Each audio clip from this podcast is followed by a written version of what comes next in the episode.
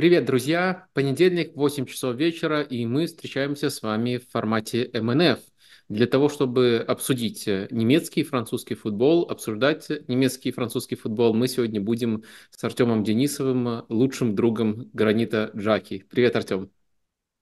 А, лучшим другом после Паласиоса. Да, всем привет. Э, ну, на самом деле, я уже заподозрил, э, что Гранит Джака точно читает твой телеграм-канал, потому что вот там был пост, э, что у него 0 плюс 0, он прочитал, разозлился, и что он делает потом в матче против Майнца? Он кладет такой красавчик гол. Но мне кажется, что все должны подписаться, ссылка есть в описании, если даже Гранит Джака читает.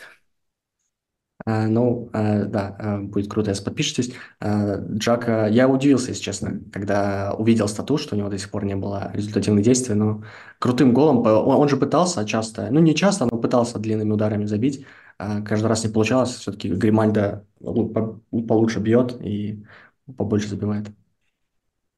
Угу. Но э, я, я на самом деле хорошо запомнил этот пост, потому что тоже на самом деле удивился этой стати, просто потому что я как-то не проверяю каждый тур, у кого сколько результативных действий, но у меня очень хорошо откладывается, как тот или игрок с точки зрения перформанса себя проявляет, и Джака вот реально даже до этого гола Майнцу мог претендовать на то, чтобы быть лучшим, может быть, даже не только в Бундеслиге, а вообще во всем европейском сезоне на своей позиции. Он грандиозный год проводит, возможно, самый важный игрок Байера, и действительно 0, 0, 0 плюс 0 было, но вот э, благо это сейчас э, исправлено.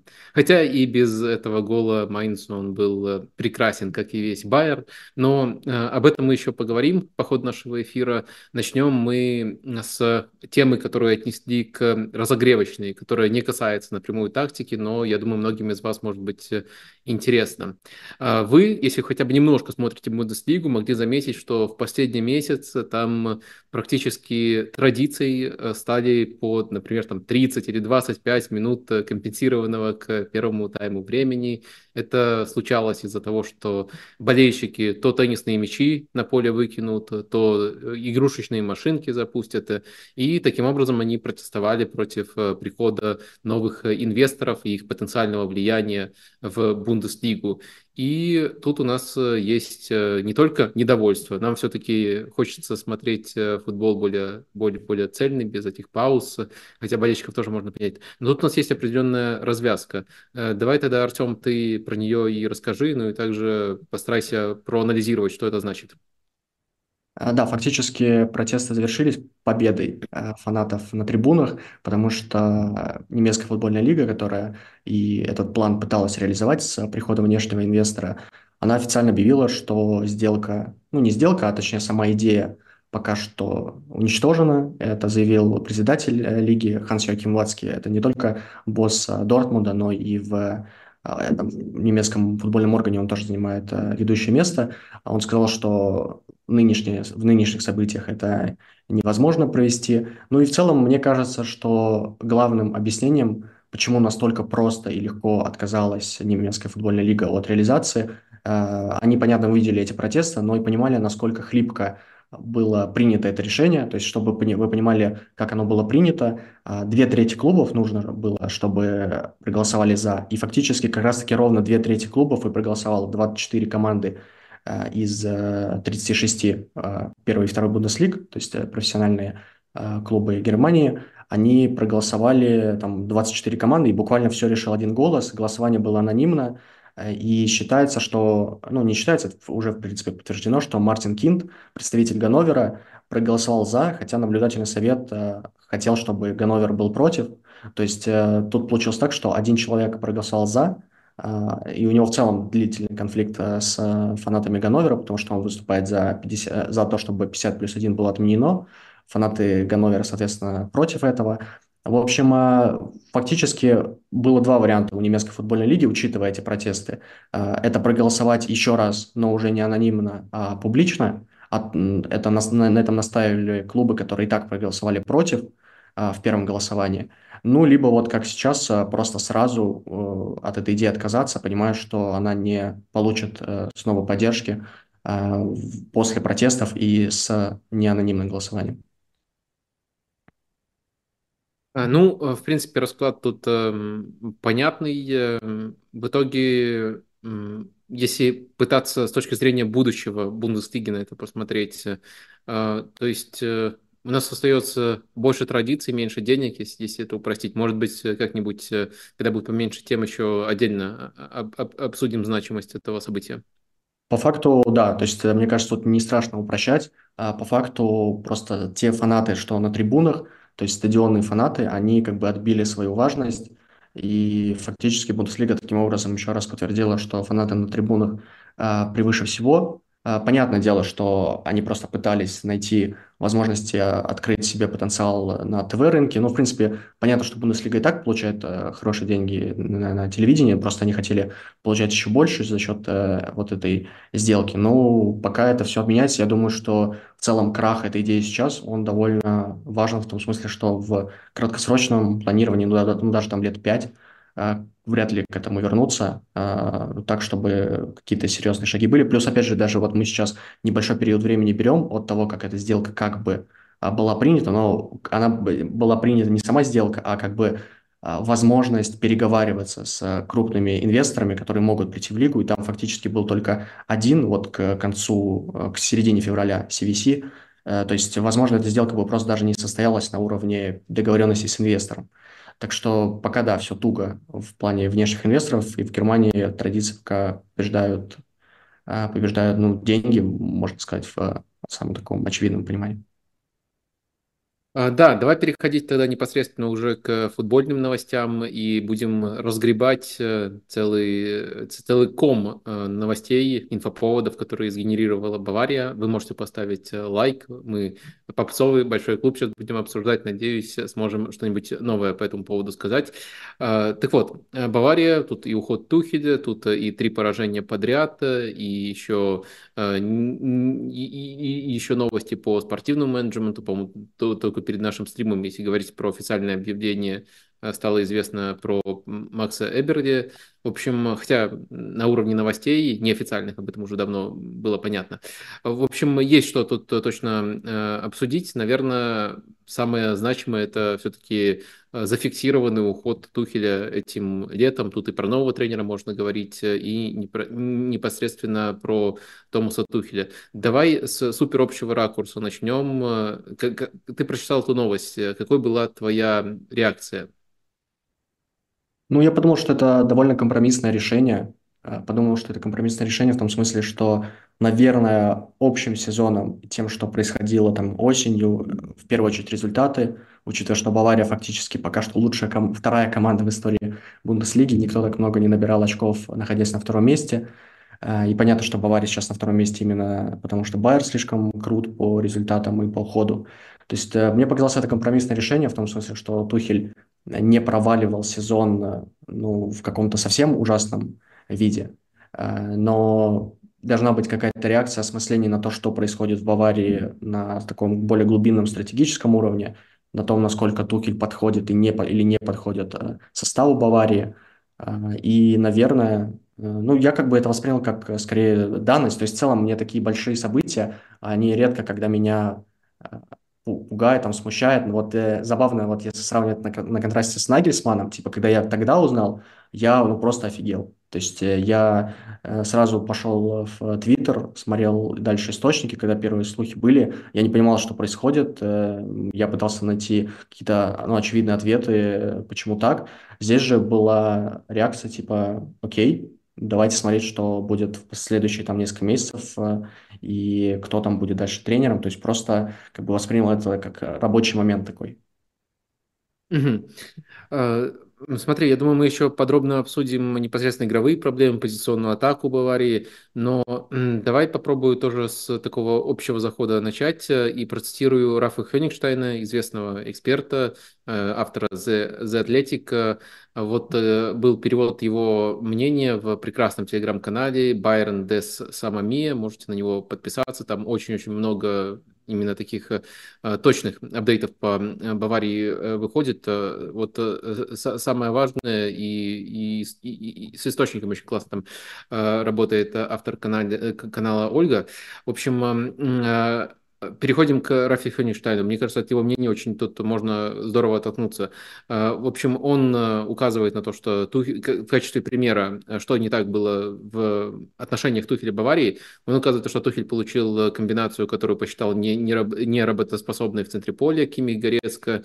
Он был похож на врача, который увидел, что пациенту нужна срочная помощь, но ему разрешили назначить лишь небольшую терапию. Так, так ощущение Тухеля описывал источник Хёнигштайна. Хёнигштейна.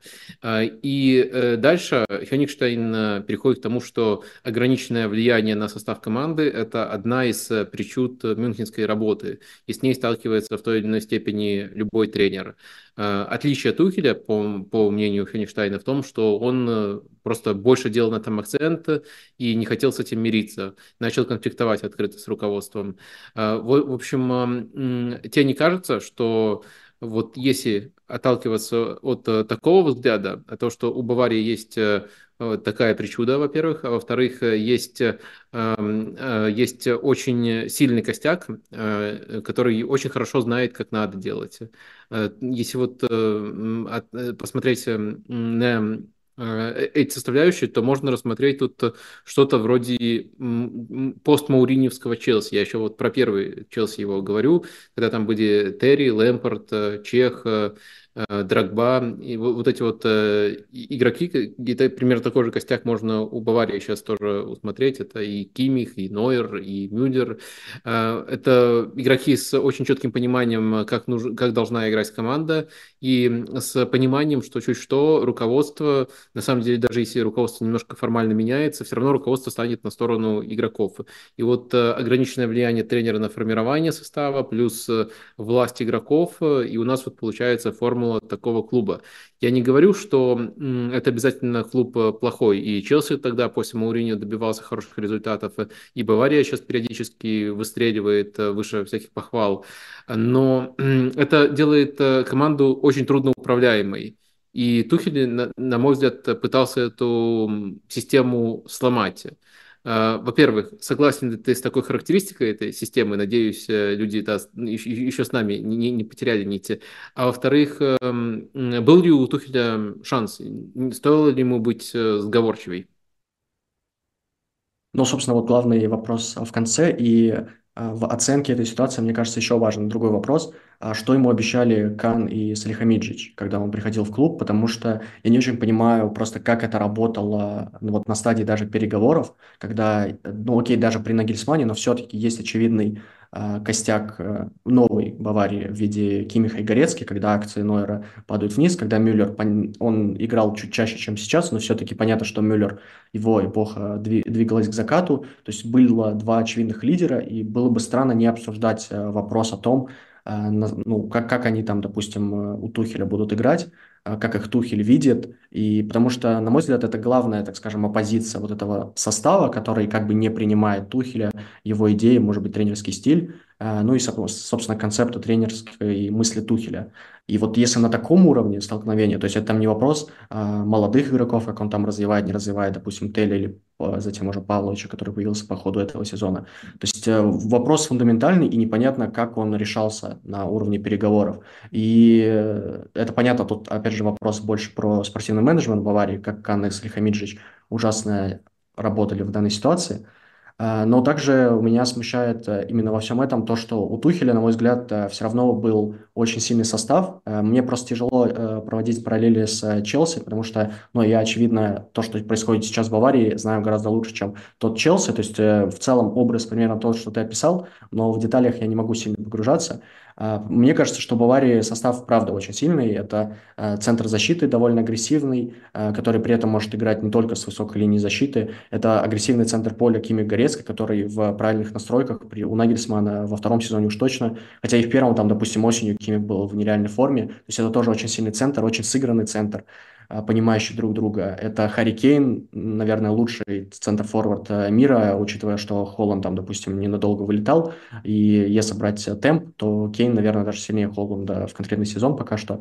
Есть Сане, который может быть силен не только в контратаках, есть Мусиала, который силен не только в, при свободном пространстве, это один из сильнейших игроков э, на ограниченном пространстве за счет дриблинга и поиска пространства. То есть, по факту, Бавария очень сильный состав, и тогда вопрос, как его а, как его использовал Тухель. То есть, опять же, я сейчас сказал про сильные стороны, но понятно, что там был вопрос потому что глубина состава в защите была странной, а, проблемная позиция правого защитника. То есть это не какой-то э, состав мечты, и понятное дело, что точно не состав мечты Тухеля, но это все равно состав для топ-клуба, а, с которым можно доминировать, именно доминировать по содержанию игры. А, и мне кажется, что Тухель, э, в свою очередь, со своей стороны не проявил нужных э, адаптаций, то есть он показался довольно твердолобым, хотя мне казалось осенью, что есть какие-то подвижки, э, вот особенно в теме Кимиха и Горецки, но довольно быстро это все испарилось, что ли. Э, и я понимал, что как бы Кимих и Горецка пытаются адаптироваться, но у них не очень получается это. Они в этом футболе выглядят странновато, Горецка слишком низко э, к центральным защитникам, то есть нет его фирменных подключений в атаку. У Кимиха нет той агрессии без мяча и так скажем, смелости ведения, э, смелости игры в пас э, при владении. В общем, как-то все это так наслоилось. То есть э, понятно, что тут вопрос и спортивного менеджмента, он, наверное, даже глобальнее, но, на мой взгляд, то, что как работал Тухель, это скорее спорная работа как минимум. То есть я бы точно его не оправдывал за то, что случилось. Э, слушай, не могу вообще близко тут с тобой спорить, э, прямо нечего возразить. Э, тоже, мне кажется, если ранжировать эти проблемы, то, конечно, можно говорить о не, не, некоторой широкой проблеме того, в, каком, в каких условиях оказываются все тренеры Баварии, но м, Тухель все равно получил ресурс, из которого можно было намного больше выжимать. Ну и плюс конкретные решения, которые мы сегодня, до которых мы сегодня доберемся, но они иногда просто фейспалмы вызывают. Э, слушай, перед тем, как э, двигаться к этим решениям, я бы хотел спросить, эм, а если постараться вот залезть в голову к Тухелю, ты вообще хотя бы на базовом уровне понимаешь, что с парой Кими и Горецко не так? Ну, то есть очевидно, что они очень сыгранные, очевидно, что они долгое время были крутыми и точно давали больше плюсов, чем минусов, даже если э, в режиме там без прессинга их можно было вскрывать с точки зрения обороны, там они могли вот не, не успевать закрывать э, все зоны, когда Бавария без прессинга играла. Вот я вижу так, такой минус. Но они же не постарели как-то кардинально. Они по-прежнему могут приносить кучу пользы. Но вот в чем такая уж большая проблема? Я вот правда тут не вижаю, а просто их дальше использовать. И, честно говоря, если бы не сам Тухель это озвучивал, если бы меня перед назначением Тухеля спросили, подходят ли эти футболисты футболу Тухеля, я бы сказал, ну да, подходят. Вот э, ты, ты, ты видишь э, то, по крайней мере, что нам пытается втюхать э, Тухель как проблему? У меня такая же реакция насчет того, что было бы еще раз на момент, если вернуть все это время назад, я бы точно не подумал, что в этом может быть проблема для Тухеля, в этом составе. Ну, мне кажется, очевидный момент – это желание, возможно, даже повернутость немного нездоровая Тухеля на классической шестерке, то, что он хотел летом. И понятно, что Кимих – это не классическая шестерка, не тот опорник-разрушитель, который в первую очередь разрушает, а чисто опорник для контроля контроля, то есть не для Э, доминирования, не для каких-то резких диагоналей, смелых передач между линиями. Это игрок контроля, то, что в целом мы видим как раз тот игрок, которого пытался сделать Тухель из Горецки, Кимиха, ну, буквально в одном лице, то есть игрок, который в первую очередь просто контролирует мяч, Э, ну, я не знаю, мне, мне это странно просто потому, что я вот начинаю думать, окей, э, вот есть такой, э, вот был бы такой игрок, а что если бы Тухель продолжал бы играть в смелый футбол, там, допустим, при Нагельсмане, мне кажется, был такой момент, что там довольно был жесткий rest defense, ну, то есть а, положение игроков а, на момент потери, возможной потери, то есть команда была готова к потере, если там Кимих и Горецко выдернулись, там, допустим, сзади два центральных защитника и плюс Повар часто, то есть они были готовы к этому, и таким образом Нагельсман, можно сказать, делал футбол Баварии более смелым. А, я не вижу проблемы для Тухеля делать что-то подобное, особенно учитывая его идею с четверкой разыгрывающей э, защитников, то есть два центральных и довольно два низко а, крайних защитника. А, то есть э, ведь дело в том, в том, что даже если такой футбол открывает игру в сторону Баварии, это в то же время открывает футбол и в сторону соперника, потому что просто возрастает количество переходных фаз, и Бавария в этих же переходных фазах мы же видели прекрасно. То есть э, Понятно, что немного теряется контроль, но не немного, он теряется. Чуть, хотя, опять же, с качественной э, реакцией на потери э, все было бы нормально, как у Нагельсмана в основном было. То есть вот мне это непонятно. почему такая повернутость на контроле, вот безопасно в первую очередь контроле, допускать меньше быстрых выпадов, я не знаю. Ну, понятно, что это не футбол Кимих и Горецкий, это не футбол, чтобы там в шестером сзади постоянно стоять и бояться в любой момент контратаки соперника. Это точно не их футбол. И, но они, правда, чувствовали себя неорганично. И это, это, это очень грустно. Да, это очень грустно. Мне кажется, все-таки это в первую очередь э, грустно, я эту мысль уже высказывал, в контексте эволюции тренерской Томаса Тухеля. Мне до сих пор Баруси его больше всего нравится, если оценивать именно как тренерскую работу, и там у него не было проблемы с тем, чтобы доверять в опорной зоне Юлину Вайглю.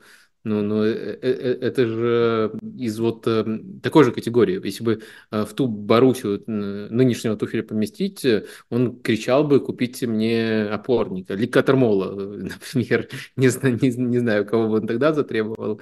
Но да, это, конечно, не очень не, не, очень здорово именно в контексте наблюдения за Тухелем, за его идеями, за тем, как они развиваются и в какую сторону они развиваются.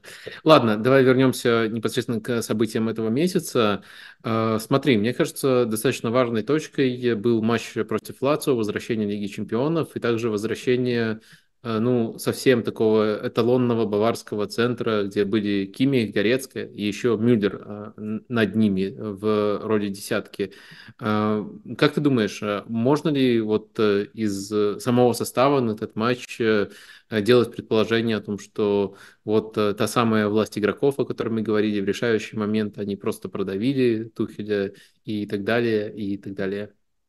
Не, я бы точно так не говорил. Причем мне кажется, что Э, вот этот центр, он довольно классно показывает, э, что именно Тухель делает с Баварией и в чем проблема Баварии Тухеля. То есть фактически это возврат по составу к заводским настройкам, но они играли по правилам Тухеля. То есть, опять же, то, что ты отмечал, этот безопасный розыгрыш мяча, когда есть четверка защитников и довольно низкие позиции Кимиха и Горецкий. Ну, не довольно, они, правда, низкие при розыгрышах мяча. Э, и в целом Э, конечно, атака не такая доминирующая именно в плане рисунка игры, как э, вы привыкли э, в Баварии прошлых версий. Ну и плюс, опять же, это возврат к настройкам не какой-то какая-то резкая, неожиданная идея Тухеля, просто по тому кадровому составу, что был в тот момент, он, это был самый очевидный выбор, потому что Мюллер играл, потому что Коман уже травмировался, и в целом там э, кто мог выйти только если Тель, а Мусиала, допустим, в центре, или Сарагоса бы дебютировал. Ну, в общем, это все такие сомнительные варианты, то есть явно варианты, которые скорее бы удивляли. А, вот. Ну а в центре полузащиты, соответственно, Кимих восстановился как раз после Байера окончательно, хотя он уверен, э, что восстановился еще к Байеру, просто его не выпустили в основе. Ну, то есть это как бы вынужденная мера Тухеля по тому, кто был доступен, и работала эта схема именно по тому, как Тухель это видел, а не как бы они там играли при Хайнкисе, Флике, еще ком-нибудь. Угу. Ну, не знаю. Вер- вернее, звучит все это убедительно, но просто в тот момент, это же еще сразу было после того, как Тухель попытался свой эксперимент с тремя защитниками после Байера сыграть. Э, и в тот момент казалось, что уже игроки просто психанули и решили что хватит, хватит э, Тухеля терпеть, нужно брать инициативу в свои руки. Ну да, э, я думаю, тут самый лучший аргумент э, против э, таких теорий заговора как раз-таки в том, что э, даже в этом составе они все равно играли по билдапу Тухеля, который э, не похож на то, что было раньше в этих самых заводских э, настройках. Э, но это не первый такой жесткий эксперимент. Я думаю, нам э, точно нужно еще обсудить э, то, что было в матче против Лейпцига. И ну, мне кажется, что я все меньше и меньше понимаю даже то, что Тухель делает на уровне идей. Иногда кажется, что вот если нужно как-то максимально в поддавки сыграть сопернику, максимально вредить своим игрокам, вот Тухель выбирает именно это решение. Я не часто так тренеров э, критикую, но вот э, Томас Тухель буквально бесит в последнее время. Давай постараюсь сформулировать, э, ну, как минимум два ракурса, которые меня против Лейпцига взбесили. Ну, во-первых, э, э, Кимих выходит как правый защитник. Само по себе это даже могло бы быть э, очень интересным. Э, точно некоторые, ну, во-первых, позиция ему хорошо знакомая, пускай давно он там не играл. Во-вторых, э, точно можно его там было оригинально использовать. Но он выходит э, как правый защитник в широкую, низкую позицию. То есть он не уходит в центр во время владения, и он даже не закрывает весь фланг. Он делит фланг с Лероем Сане и большую часть времени просто проводит как, как эм, правый защитник в широкой, но низкой позиции, и не совсем понятно, что он из этой, какую пользу он может принести именно из э, такого образа. Ну и, следовательно, Кимиха нету для продвижения в центральной зоне, и там э, регулярно использовался прием, когда к центральным защитникам для продвижения полузащитника опускается, но этим полузащитником Томас Тухель делает Горецку. Горецку, который должен носиться до штрафной э, и вторым темпом создавать таким образом моменты. Короче, мне кажется, что вот буквально издевательство, тактическое издевательство над игроками. Вот и то, и другое решение можно описать. И на самом деле тут важно именно вот нюансы уточнять, что именно они делали, потому что формально Кимих вышел на старой доброй позиции, Горецко вышел на позиции хорошо ему знакомой, но задания, которые они получили, но а, а, а, они какие-то алогичные. Я другого слова тут э, просто не подбираю. Я слишком суров, либо у тебя тоже такой диссонанс был при просмотре, как и у меня. Ну, наверное, прям не, не настолько, потому что ну, я, я понимаю твое негодование, и в целом это те проблемы, которые виднелись э, по ходу всего сезона. Э, мне понравился в том смысле, насколько это вот тухелевская Бавария, момент на 24-й минуте, когда Горецко потерял мяч, он закопался, э, потерял мяч, и, понятно, Лейпциг очень опасная в переходных фазах команда, но буквально, а, а момент реально опасный потенциально, потому что в центральном круге Э, неожиданный, неожиданная потеря, но через 2 секунды, там буквально 2-5 секунд, у Баварии уже там 5 человек сзади, потому что Павлович рядом, плюс 4 э, вот этих защитника, которые довольно с низкими позициями Кимиха и Герейру, ну, низкими по меркам доминирующей команды, понятно. Э, и они сразу же возвращаются, э, сразу же сужаются и готовятся встречать. То есть сразу 5 игроков э, готовы встречать. И, в принципе, вот это, наверное, есть Бавария Тухеля. То есть вот вот зачем нужны эти очень э, широкие, довольно статичные позиции Кимиха и Герейру. Вот зачем э, нужен довольно низко Горецко, а вместе с ним низкий Павлович всегда. То есть даже если Горецко уходил там третьим, Павлович все равно совсем рядом был, там они образовывали 3-1. То есть никто из них э, высоко не шел. И мне я видел довольно много позитива от фанатов Баварии после этого матча. Я думаю, это скорее реакция, в первую очередь, на результат. После трех поражений это реально нетипичная ситуация для Баварии. И плюс, как это было сделано, то есть Кейн ну, очень красиво красиво. Ну, Кейна вообще ругать нереально. В этом матче просто идеально работает центр форварда. Два момента реализовал, там еще кое-что а, открылся, нашел моменты, но Кейн не забил. Но фактически это реально фактор Кейна, именно он принес победу. Опять же, Бавария очень странно выглядела. Это типичная, как я в Телеграме написал, типичная Бавария Тухеля весной 2023 когда вроде бы 1-0, но даже вот этот контроль теряется то есть контроль мяча стабильный. А, Лейпциг начинает там скрывать опорную зону, подходить к, штраф, к штрафной довольно просто. Там фактически они, они провели атаку двумя передачами. Орбан продвинулся, его никто не встретил в первой линии. Он дал передачу на Ольма. Довольно статичная защита, где только Корецко а, двигается. Кстати, это не, не один раз было. Вот очень странно иногда Бавария защищается позиционно. В целом я бы не сказал, что это какая-то слабость у них. Но бывают атаки, когда слишком статично встречают соперника. Они вот. Ну, то есть э, мне матч скорее не понравился. То есть, э, наверное, это там не так плохо. Не наверное, а точно, как там против э, Лацио и Байера, потому что там Кейн находил моменты. Павлович несколько раз хорошо отдавал Мусиали. Это, наверное, то, что скорее отличало от других матчей Баварии, что разрешалось кому-то из глубины все-таки давать довольно рискованные передачи. Павлович между линиями на Мусиалу, э, и, они, и разгоняли они так иногда. Вот как раз это были подходы более-менее осмысленные, можно назвать это паттерном. Но в целом, э, в целом я скорее с твоими э, доводами негативными согласен. Давай, давай немножко конкретизирую про позиционную атаку Баварии, постараюсь тут продемонстрировать с помощью доски, надеюсь, ее будет видно. Постараюсь с помощью доски продемонстрировать ситуацию, которую мы очень часто видим в позиционной атаке у Баварии. Эм, э, и постараемся с тобой осмыслить, эм, есть ли хоть какие-то плюсы в этом. Ну, грубо говоря, мне тут особо фишки даже двигать не надо. Может быть, иногда вот они еще вот так располагаются, игроки в, в последней линии. Но нас интересует именно первая стадия, и если там большинство клубов, особенно которые играют в позиционный футбол, очень четко, структурированно там играют вот таким образом, располагаются, то такой трансформации практически не случается у Баварии. Там есть еще иногда там, у некоторых вариант вот таким образом расположиться. У Баварии все дико статично, и вот, э, как правило, мы наблюдаем вот эту шестерку э, в неоптимальных позициях и за линией мяча. То есть вот мяч где-то тут находится, и не совсем понятно, каким должен быть э, следующий шаг. Ну, даже если вы доставите его сюда, кому-то из атакующих футболистов, если это только не сразу пас, э, пас обостряющего, то э, есть не перебрасывание полузащиты, то все равно они будут в численном меньшинстве. И не совсем понятно, зачем столько футболистов тут должны тусоваться, когда, ну, возьмите только одного Кимиха, вообще оставляйте двух защитников и Кимиха, если уже нужно, потому что Кимих же он гений продвижения мяча, а тут Ким, Кимиха лишают вариантов впереди, Э, хотя просто дайте ему вариант, и он кому-то точно доставит. И э, в целом э, атака становится медленной, статичной, и продвижение не случается. Мне кажется, вот именно из-за такого расположения эм, у Баварии настолько проблемной стадией стала позиционная атака, хотя помыслить это при Нагельсмане, при Флике там э, вплоть до Гвардиола отматывать э, можно. Э, просто невозможно было помыслить такого. В общем, приведу это к двум вопросам. Первый вопрос. Ты согласен, что позиционная атака при Тухеле у Баварии наиболее убогая со времен Великого Никаковича?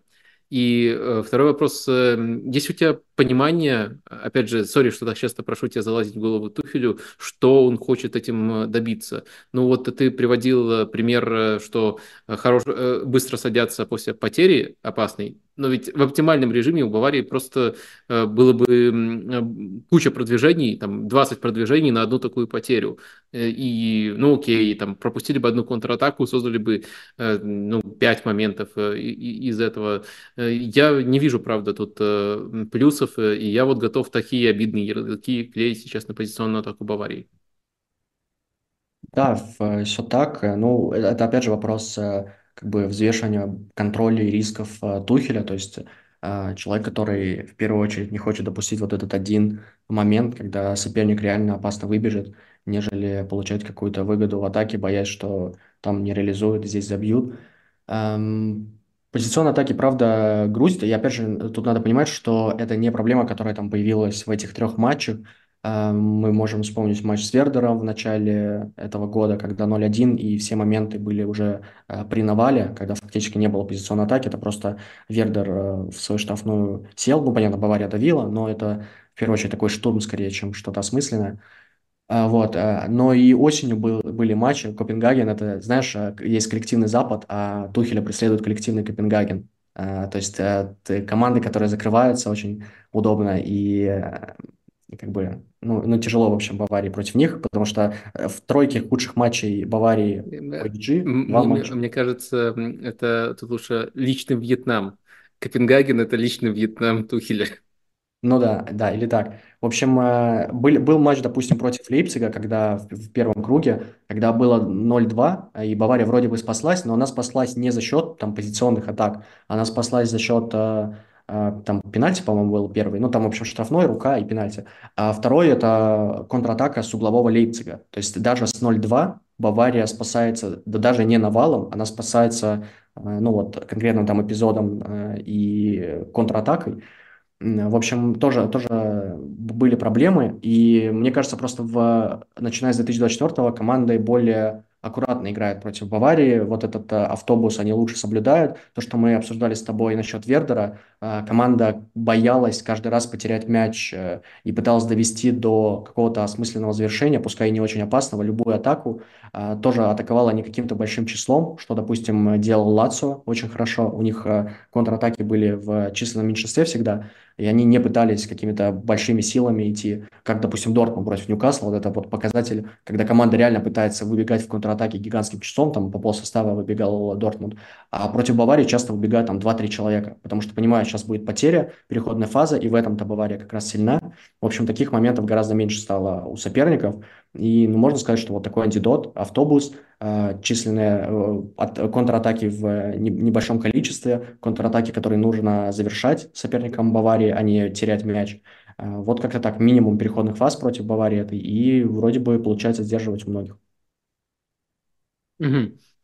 Слушай, как тебе в качестве одного из решений э, ход неплохо Тухелю знакомый, три центральных защитника? Понятное дело, что там против э, Лейпцига в конце, когда он переходил, выпускал Кима, там уже многое до этого случилось, он до этого еще Лаймера дополнительным игроком в центр э, сдвинул, то есть там получается, что он уже два раза... Я перебью, схему... с Лаймером очень была странная идея, ведь Лаймер вышел сначала на позицию Сане. Он играл справа в атаке, я так понял, это как раз для того, чтобы нейтрализовать Рауму, потому что Лейпциг фактически в первом тайме э, постоянно атаковал э, одним флангом, но это не сработало, потому что, во-первых, э, Лейпциг начал атаковать разнообразнее и скрывать центр, но, во-вторых, просто я особо не помню моментов, где Лаймер элитно отрабатывал в защите, это он уже на финальный штурм перешел в центр. В общем, тоже сама по себе замена была довольно странной. Sorry, что перебил. Да, да, да, я, я думаю, что он э, хотел этим э, и против Раума сыграть, и еще центр прикрыть, поскольку ты тоже уже сегодня даже вспоминал, что Ольмо и Симмонс там начали получать пространство постоянно за спинами у Павловича и Горецки. А, так вот, э, три, три защитника, и даже показалось, что, опять же, если хотя бы брать э, структуру в первой стадии, э, то чуть более эффективно, пускай формально на одного защитника больше стало, но Бавария чуть более эффективно располагалась, просто потому что крайние защитники на этом этапе могли более смело пойти вперед, э, и, ну, по крайней мере, появилось подобие современной структуры. Тухелю эта схема знакома не только там, по недавнему матчу с Байером, но и по Челси. Может быть, он таким образом как-то сбалансирует э, свои, свои, свои текущие тактические желания и состав Баварии. Не видишь такого варианта? А, ну, не, потенциально понятно, что рассматривать надо. А, тут забавно еще, что эти три защитника были против Вердера на штурм, и там одним из трех центральных был Лаймер уже вот под конец. Э, и тут вопрос, мне кажется, не 3 или 4, а степень доминирования. То есть тогда Бавария фактически вообще не выпускала соперника со своей половины, и тут вопрос, мне кажется, не схемы, а вот именно как раз-таки давление. То есть в конце матча с Лейпцигом Бавария играла гораздо смелее, она допускала какие-то переходные фазы, то есть она играла довольно, ну, я бы не сказал прям совсем хаотично, но команда, которой было важнее забить, и неважно, пропустит она сейчас или нет. То есть команда, которая играла в более открытый футбол, это как раз уже совсем не Бавария Тухеля, а, вот, э, ну, и это как бы даже с Вердером, можно сказать, работало. Понятно, что там а, чисто индивидуальный класс, какие-то навесы, отскоки и просто давление, которое перерастает из количества в качество. А, мне кажется, тут это, это скорее вот то, что мы видели с Лейциком, показывает, что нужно просто играть смелее против команд Бундеслиги, нужно давить больше игроков вперед, отправлять в позиционных атаках и, и, и, так далее. Но понятно, что эта идея логичная, э, учитывая, что есть там Деликт, Ким, Упамеканова, вполне можно попробовать. Единственное, мне вот интересно, Ким ведь не играл в Наполе с тройкой, и не знаю, насколько он вообще ему ок, не ок. Uh, Упамеканов, понятно, играл в том плане, что там были гибриды при Нагельсмане, uh, и в Лейциге играл в тройке. Ну, то есть это не проблема. Деликт, понятно, там другие, другая специфика в Ювентусе, но сам формат тройки окей. То есть uh, ну, это как один вариантов. Другое дело, кто тогда в латерале. Вот это, правда, проблема. А, то есть вингеров туда не поставить. А, а, Герейро, ну, Дэвис, Дэвис и, и Мазрау или Боя, ну, по факту тоже можно, как бы. В общем, не знаю. В принципе, это, мне кажется, потенциально может быть э, интереснее, чем вот это 4 плюс 2. То есть будет просто гарант э, контроля тройка плюс, э, там, я не знаю, опять Горецко, наверное, будет глубоко играть. Но если они опять будут глубоко играть, то тогда просто латерали будут подниматься выше. В общем, не знаю, понятно, что посмотрел бы, э, вот. Мы видели тройку против Байера, но это совсем другая тройка. Это тройка чисто под прессинг э, адаптироваться. Да-да-да. А, ну что, э, давай, наверное, э, э, все-таки бесконечно можно обсуждать Баварию. Давай, наверное, переходить к окончанию этой дискуссии. Мы договорились назвать по одному варианту следующего тренера Баварии. И тут требование очень простое, вот наиболее интересный вариант, это не, не попытка угадать, не, не прогноз. Вот кто тебе кажется самым интересным для Баварии вариантом из э, тренеров? У меня вариант э, Юлиан Нагельсман. Э, я это объясняю тем, что, на мой взгляд, он до сих пор подходит под состав, который э, деталями собирался под него. Опять же, центр поля, понятно, был до него, но он очень ему подходит. Эм, у Памикано знакомый. В целом Мусиала классно при нем развивался. Эм, ну, Кейн, понятное дело, мне кажется, в, у Нагельсмана мне было бы очень интересно посмотреть, потому что понятно, что Кейн при любом тренере нужно быть очень плохим тренером, чтобы Кейн не забивал голы. Uh, то есть тут интереснее просто то, насколько он впишется в структуру Нагельсмана, как Нагельсман может его, uh, может интерпретировать его подыгрыш, куда он будет спускаться, как. Uh, потому что мы часто видим подыгрыш Кейна в быстрых атаках, когда там Сане разгоняется, когда он там создает пространство рывком, а, в позиционных атаках это часто спуски, диагонали, которые, кстати, осенью, мне кажется, работали лучше, чем сейчас. Ну и в целом Кейн будто бы еще стал статичнее, чем раньше. Возможно, это как раз связано с тем, что э, и так много игроков в этой стадии контроля и не нужен Кейн. В общем, э, сейчас снова возвращаясь к анализу, что это может казаться глупо, ну вот уволили Нагельсмана, но мне кажется, что то, что произошло в Баварии за этот год, я имею в виду вот вся, все, все, как Бавария выступала с Тухелем, и сейчас уже как бы заявление о том, что он уйдет, мне кажется, что Бавария фактически уже признала, что она облажалась. Я не вижу никакой проблемы еще раз это признать, вернув а, Нагельсмана. Плюс, как я понимаю, вот в свежем интервью а, Нагельсман довольно деликатно эту тему обсуждал, сказал, да, что есть проблема в Баварии в том, что там не доверяют тренеру, как а, Ливерпуль Клоп или Мансити Квартиоле. А, но это, это было довольно дипломатично, на мой взгляд, и мне кажется, он не хлопнул дверью. Плюс в целом, я так понимаю, Нагельсман очень аккуратно выбирает новый клуб, там 100% э, с ним связывался и ПСЖ, и Челси. В общем, по составу я не вижу проблем в плане подходит, не подходит тренер. А, я считаю, что Нагельсман реально топ-тренер, а, и он заслужил хоть раз еще раз попробовать э, пройти какой-нибудь э, личный Вильяреал, а вот, вот, и, ну, я бы, я бы посмотрел на это, точно. Да, я бы тоже на это посмотрел. Э, э, а если попытаться соотнести, возможно, приход Нагельсмана с изменениями в руководстве, ты думаешь, что вот сейчас э, ему будет в этом отношении проще работать? Насколько я понимаю, сейчас основной курс под присмотром Уди Хёнеса будут задавать Фройнд и Эберли.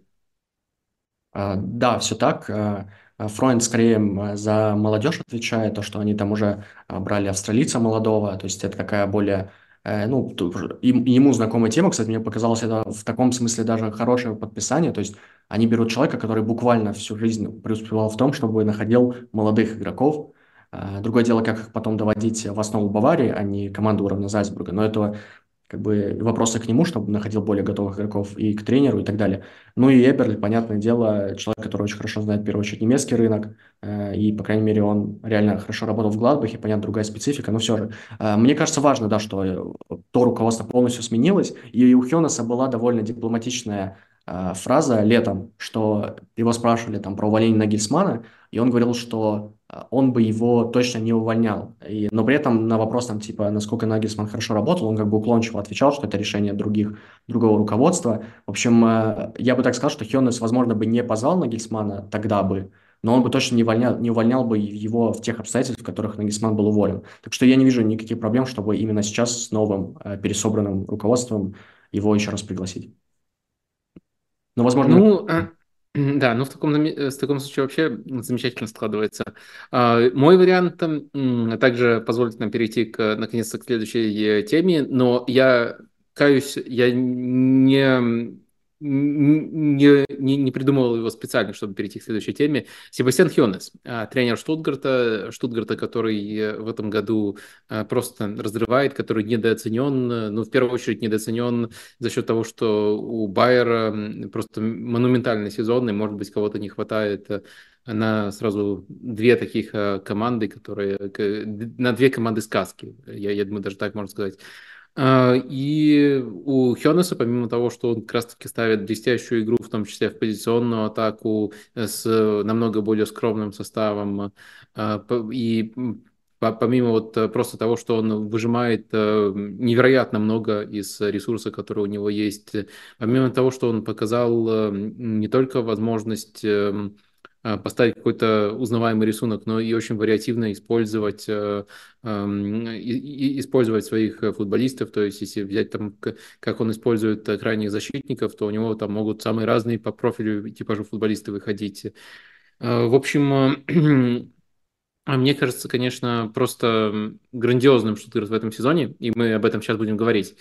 А, но э, Хёнес э, еще, помимо всего прочего, имеет э, такое преимущество, как Ули Хёнес в руководстве. То есть, мне кажется, это хорошо бы вписалось вот в эту конструкцию, где есть некоторый, некоторый перекос в сторону излишней власти игроков, э, понимание того, что э, они в люб... руководство в любом случае станет на их э, сторону. Мне кажется, против племянника Ули Хёнеса будет труднее этот трюк провернуть, и он смог бы стать и хорошим тренером непосредственно на тренировочном поле, и в то же время неплохим связующим звеном, коммуникатором между составом и руководством и вот, такой, э, вот такую внезапную защиту он э, получит от э, какого-нибудь внепланового подрыва со стороны игроков, какой-то пограничной ситуации, в которую, вероятно, любой тренер Баварии так или иначе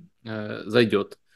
А если тебе есть что сказать на этот счет, то интересно узнать, как ты такой вариант видишь. Ну, для меня это реально интригующий вариант. Э, меня просто не так давно э, в комментах у себя в канале спрашивали, э, типа, кто мог бы прийти в Баварию, и у меня тоже проскочила мысль про Хионуса, что мне было бы реально на это интересно посмотреть, но чисто реалистично, я не думаю, что его пригласят. То есть у Хионуса может быть две логики. Первая такая смелость, что вот мой родственник отлично работает, надо его попробовать. Другая логика, что сейчас у Баварии довольно тяжелая стратегическая ситуация, и Хёнес э, приглашает своего родственника, и если вдруг что не получится, это прям совсем жесткий удар по Хёнесу. Но мне кажется, довольно смелый человек, и он, скорее всего, не боится вот именно что последствий, что там у Хёнеса а, не получится, и будут а, проблемы у Ули. В общем, человек много чего пережил, чего пережил. А, но именно на уровне идей Э, опять же, у Хёнеса, э, я имею в виду Себастьяна, нет такого а, опыта большого с э, элитными игроками, его вообще нет. У него фактически только первый сезон, но, опять же, по перспективам мы с тобой уже обсуждали, вот ты правильно начал с того, что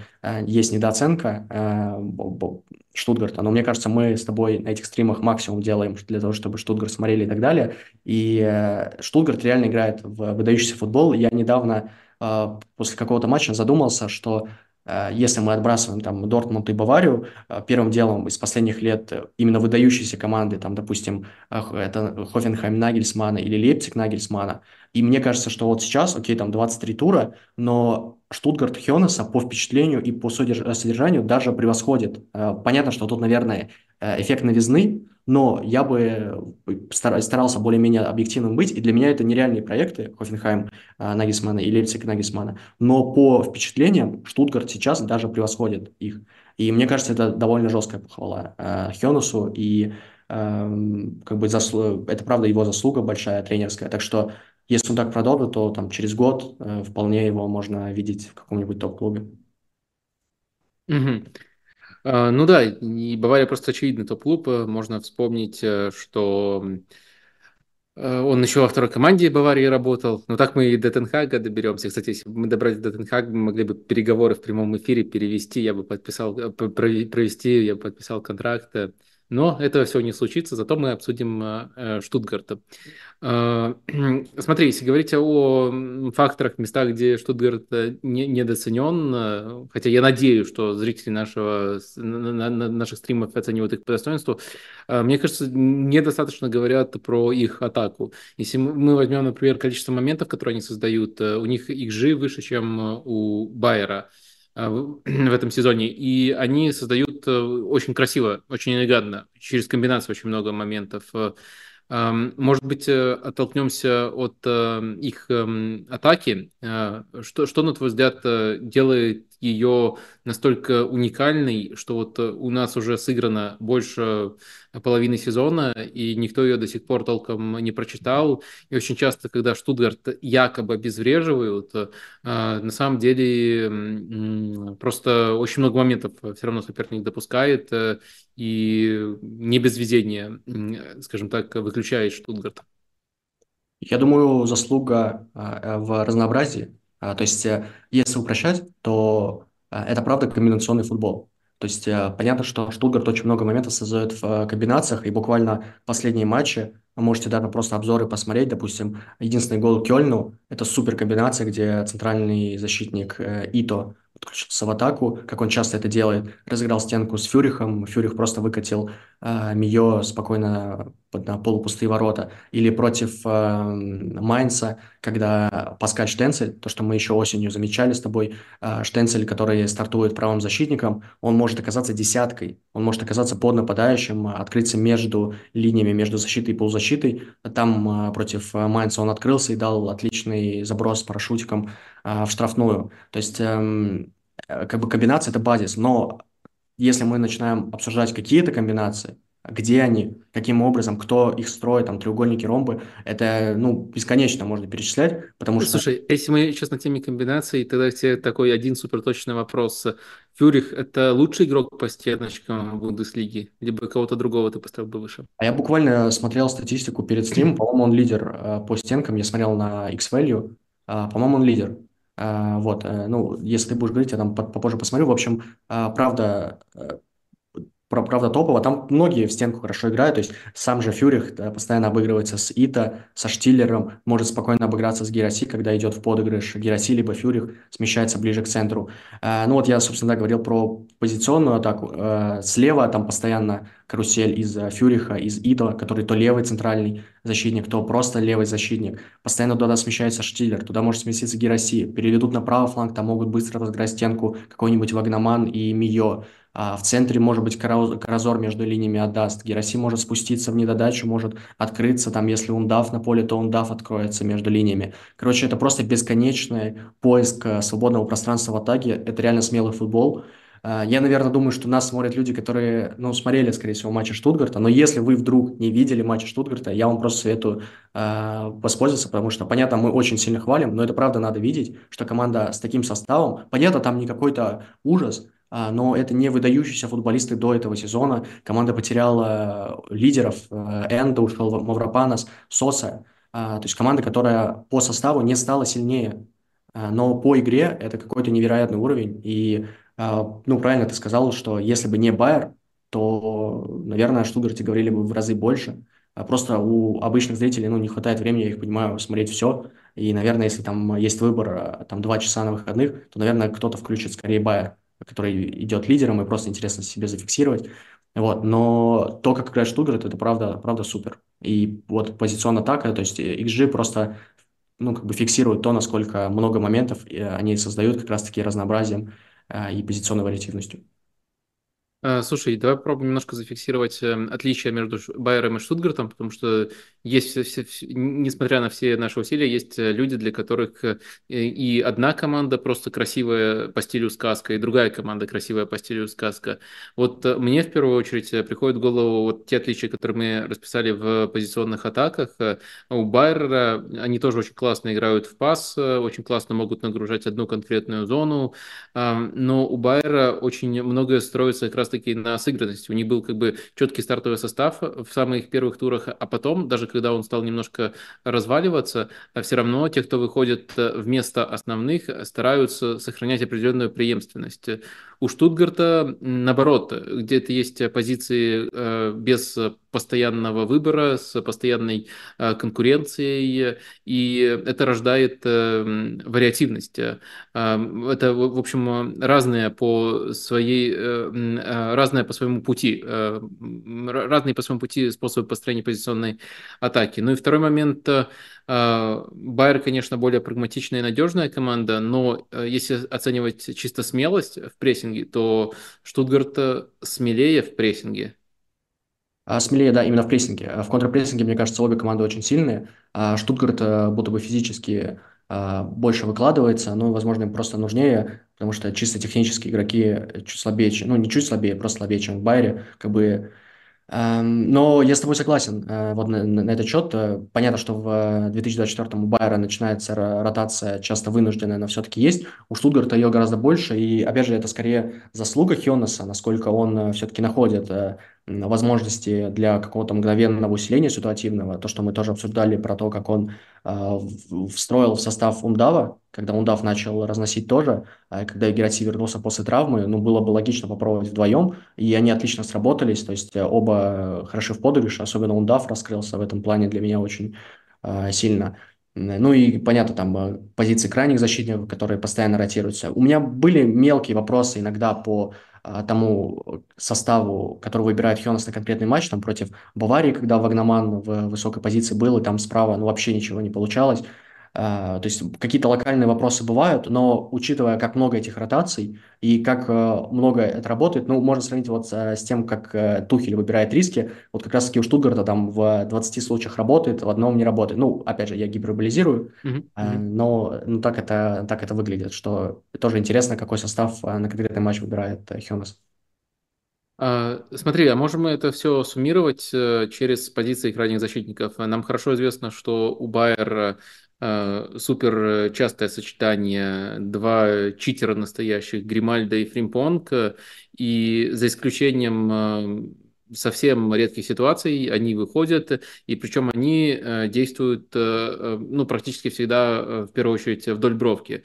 Там, конечно, Гримальда более вариативен в этом отношении, но у Фримпонга такая роль у Штутгарта, э, может быть, э, тоже своего рода лицом команды, но совершенно другим лицом команды в атаке тоже служат крайние защитники, но тут, по сути, их можно выделить э, четыре, и с ними очень грамотно играет Хёнес. То есть у нас есть вариант Ита и Миттельштадта на левый фланг, и это две разные опции. Миттельштадт вдоль фланга, либо там в полуфланг в атаке уходит, Ито помогает контролировать первую стадию. И справа у нас тоже есть Э, скоростной гигант Ван Гаман, э, одна опция, и Штенцель, такой замаскированный полузащитник, э, другая опция. И тоже они очень разные именно по типажу. То есть у одной команды вариативность, и тренер на каждый матч ищет нужный инструмент, и всегда очень интересно, как крайний защитник повлияет на всю структуру команды а у другой команды постоянная пара, э, супер сыгранная, супер топовая и супер хорошо знающая свой функционал. Да, ты э, все правильно расписал. Э, я единственное отмечу то, что э, назвал тотальным крайним защитником Хёнеса, то, что оттенки ты правильно описал, но по факту и Миттельштадт, и Ита могут играть как раз-таки в позициях друг друга. То есть и Миттельштадт может спокойно, просто он реже это делает, спокойно разыгрывать мяч в первой стадии. И также в, в атаке он тоже может давать ширину под прострелы и может сужать, даже выходить на удары. У Миттельштадта уже несколько голов было. То же самое Ита, он может э, и спокойно разыгрывать в первой стадии, он может э, и по флангу проходить, и что особенно мне нравится, это как раз-таки его движение по полуфлангу и вот эти стенки с Фюрихом, то есть Ита часто служит той самой стенкой, благодаря которой Фюрих смещается с фланга в центр, то есть Фюрих может и на дриблинге пройти, и как раз за, этой, за счет этой стенки э, выйти в центр, ну и, соответственно, там уже либо под э, пас давать, под, под удар давать, либо э, самому решать момент. В общем, э, да, это, это очень круто, и это просто как бы особенная позиция для Штутгарта, за счет чего Штутгарт э, как бы иногда меняется немного, и по ним можно отслеживать, как, допустим, Штутгарт готовится к конкретным соперникам. Слушай, сори за совсем э, узкий вопрос, который, наверное, интересен только мне, но тебе не взрывает мозг прогресс э, Миттельштата и в плане вариативности, и в плане того, ну вот, может, это такой символ тренерской работы Хёнеса, поскольку в Герте он и не казался вообще способным на такую роль, и ему уже было там 25-26 лет, не казалось, что он, в принципе, может выйти на такой уровень. Я бы не удивился, если бы он просто продолжил играть во второй Бундеслиге, ну, там, опустил учился вместе с Гертой. У меня есть крутая история, которую я как раз приберег, но а, забыл о ней, и ты как раз а, вопросом про Миттельштата напомнил. В общем, а, матч, по-моему, как раз а, Штутгарт-Кёльн, и Игорь Катманов, комментатор Матч ТВ, а, говорит, что Миттельштата купили этим летом а, за 500 тысяч, и потом такая многозначительная пауза, и он думает, что это ошибка, что они не могли такого игрока купить за 500 тысяч. Потом как бы перепроверяет и говорит, да, действительно так, 500 тысяч. А, ну, мне показалось это прям супер, потому что, ну, я тоже считал Миттельштата очень посредственным игроком, то есть э, игроком бровки, который посредственно в защите, тоже, по-моему, мы это обсуждали, но суть в том, что, ну, реально посредственный игрок да, по меркам Бундеслиги, и он превратился в какую-то универсальную, ну, то, что я назвал тотальный крайний защитник, это правда так, то есть там были совсем грандиозные эпизоды с ним, и, наверное, это самый самый удивительный пример прогресса, потому что, понятно, там прогрессируют почти все, но если у Фюриха, Штиллера, у Карасора, у Гераси э, было много хорошего, что можно было сказать про них, но это были просто крепкие игроки Бундеслиги, не более, а, то Миттельштадт, ну, это именно пример, как из посредственного защитника преврати... он превратился в реально крутого гибридного э, персонажа. Sorry, что возвращаюсь к своей мысли, но я прямо так э, в режиме live а сейчас прикидываю, а как вот в эти образы вписались бы крайние защитники Баварии. И ведь э, вписались бы и Герейру с Дэвисом могли бы вот делать э, нечто, нечто подобное. И мне кажется, только из этого преобразились бы, особенно если Дэвис передумает уходить в Реал. И на, даже на, на самом деле на проблемном правом фланге мне кажется, Мазрауи и да. даже э, Лаймер, э, ну вот Лаймер мог бы как Штенцель, например, играть. И я думаю, что э, помимо прочих плюсов, еще плюс в том у Хёнуса, что он мог бы без трансферов решить вот эти вот проблемы Баварии. А, да, я как раз про Мазрауи хотел сказать, потому что у него в Аяксе был опыт. Ну и в целом было видно в Баварии, когда вот эти треугольники справа иногда появлялись, уже даже при Тухеле, он очень круто, мне кажется, может быть комбинационным игроком. Мне скорее не впечатлило, вот э, когда ему дали в этом сезоне место в основе, то есть у него очень много глупых ошибок в защите бывает, что прям смущает жестко. Но вот именно в плане потенциала в атаке Хёнес как раз тот э, тренер, который, ну вот по работе в Штутгарте видно, как он бы мог его сделать лучше. Единственное, что э, Кимиха придется заменить Штиллером. Э, ну, это типа как бы шутка, но э, Кимих бы как раз заиграл. Я думаю, что Горецко Горецко, может быть, не прям мега идеально вписан. Хотя, с другой стороны, контрпрессинг, опять же, тот же. Ну, в общем, да, понятно, да, по составу, по составу, мне кажется, было бы круто посмотреть. Э, но мало реалистично все-таки. А, друзья, мы переходим к обсуждению Байера. Немножко, я, я надеюсь, сейчас ускоримся. Мне кажется, очень интересные у нас были сейчас э, темы, и не зря мы так долго их обсуждали. И Штутгарт и Бавария того заслуживают, пускай в разном контексте. А, но не забывайте а, про лайки, и мы постараемся дальше содержательно говорить про Бундеслигу, еще про Лигу 1 тоже успеем. Байер. Байер наша следующая тема.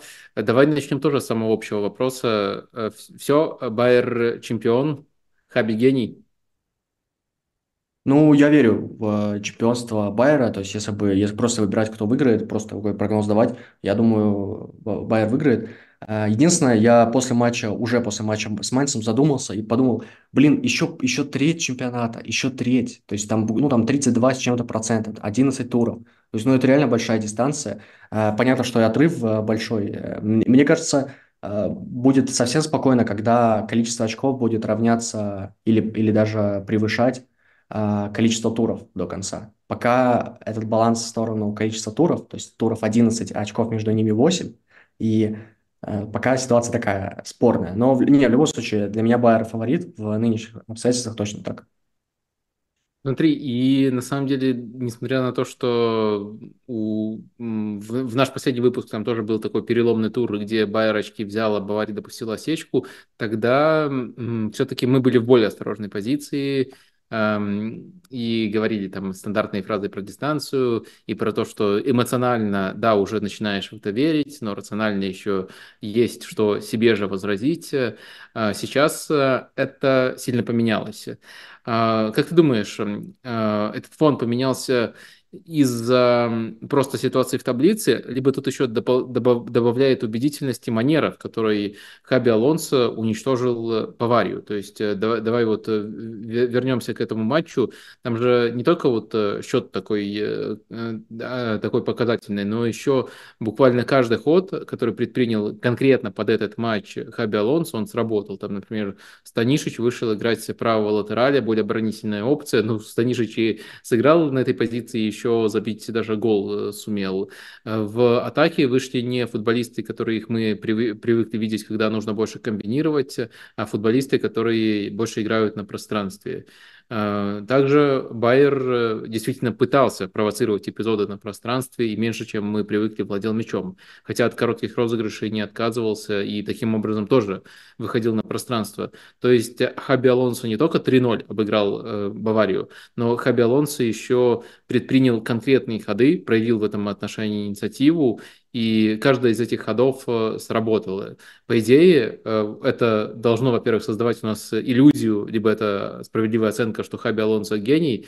Во-вторых, э, такая же иллюзия возникает и у соперников, и у игроков, и есть какой-то приумножающийся психологический эффект, который, конечно, трудно измерить, но в какой-то степени он точно существует. Вот как ты думаешь, вот этот эффект, он влияет на нашу уверенность в Байере в гонке?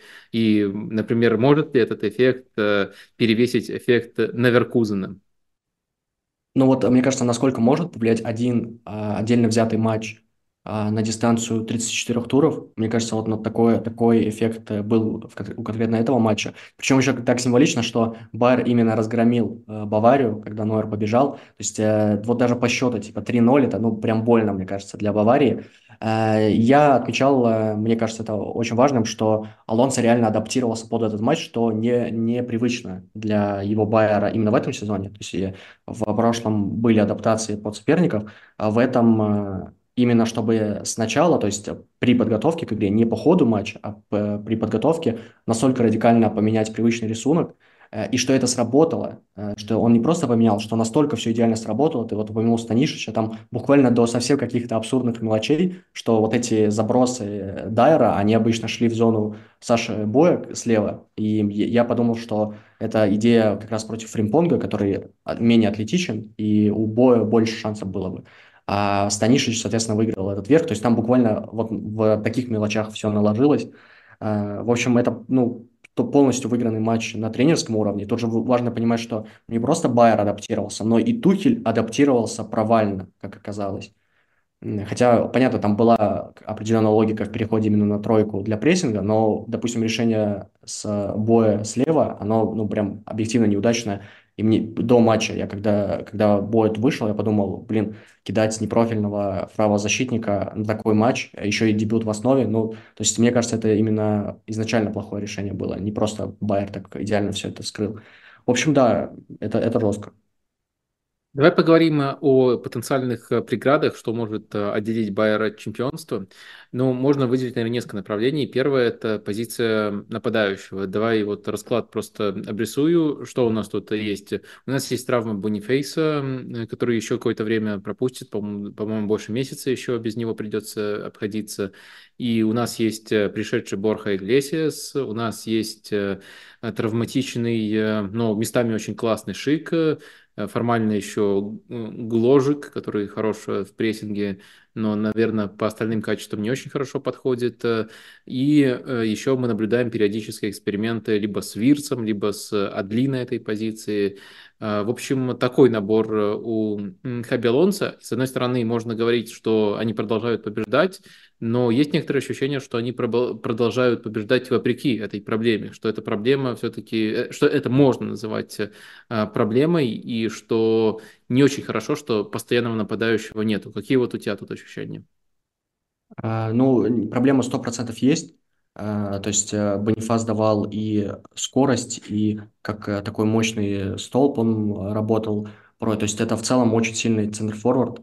Э, которого сейчас не хватает. Ты сказал классный Шик, но мне кажется, Шик был классным в матче против Бохума, то есть еще до э, Нового года. Вот, а все остальные матчи, ну, прям совсем посредственно. И он, он жутко медлительный. И вот с Бохумом мне понравилось, что как раз были комбинации. Я офигел, что Шик реально насколько в комбинации зашел Байера, но в новом году мы этого уже не видим, то есть, скорее всего, просто было исключение а, из правил. И на это еще и накладывается кризис Хоффмана, который тоже не первый месяц и не Э, с 2024 в декабре уже он не очень был. То есть в целом мы можем говорить про э, проблемы именно в, в атакующей тройке. То есть есть выдающийся Вирс, ну и это мы видели как раз в матче свежем против Майнца. Мне кажется, контроль был окей, Тапсоба пасовал круто между линиями, Фримпонг зарабатывал штрафные, Гримальдо и Вирс что-то там слева придумывали, но именно в штрафной не хватало Э, не хватало и просто нахож... ну, как бы найденных ударных точек, во-первых, во-вторых, просто какого-то объема, что ли, действий. Э, и там как раз Адли вышел, более мобильный, ну, как бы на скорости тоже особо не получалось. Э, в общем, это, наверное, правда слабое место. Я бы даже сказал, э, когда вот Паласиос травмировался, я думал, что сейчас еще страшнее будет в центре полузащиты, но Андрих очень круто зашел. Мне кажется, с Андрихом чуть более вертикально, именно когда у Андриха мяч действует Байер. Это мы видели против Баварии. Ну, там, понятно, в целом более контратакующий стиль, но Андрих постоянно посылал вперед.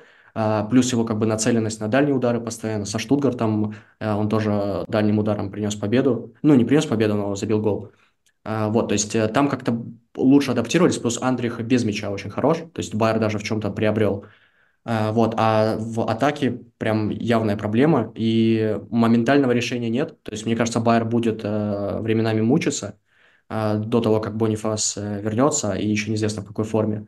Э, ну и тут вопрос, э, опять же, и психологии, просто когда объем э, владения перерастает в какое-то качество, то есть Вирс из чего может создать момент, там, Гримальдо и Фримпонг в стиле идеального гола Бьелса что-то сделают. В общем, что-то на таком уровне, но я допускаю, что там разгромов не будет и продолжатся вот эти тяжелые победы.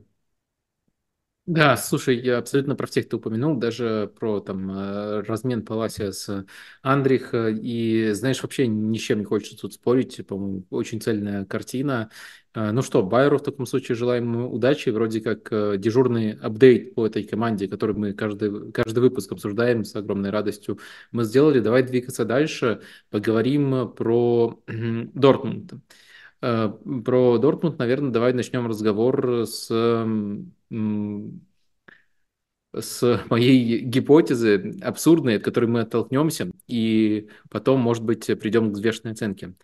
А, смотри, я смотрю Дортмунд э, в этом сезоне, вернее, даже вот э, сейчас, э, скажем, Дортмунд уже с Нури Шахином в тренерском штабе, и наблюдаю, с одной стороны, большую структурированность, теперь у них есть четкие соотношения в первой стадии, там более современные, чем у той же Баварии, и более правильные именно с точки зрения развития атаки и контроля первой стадии.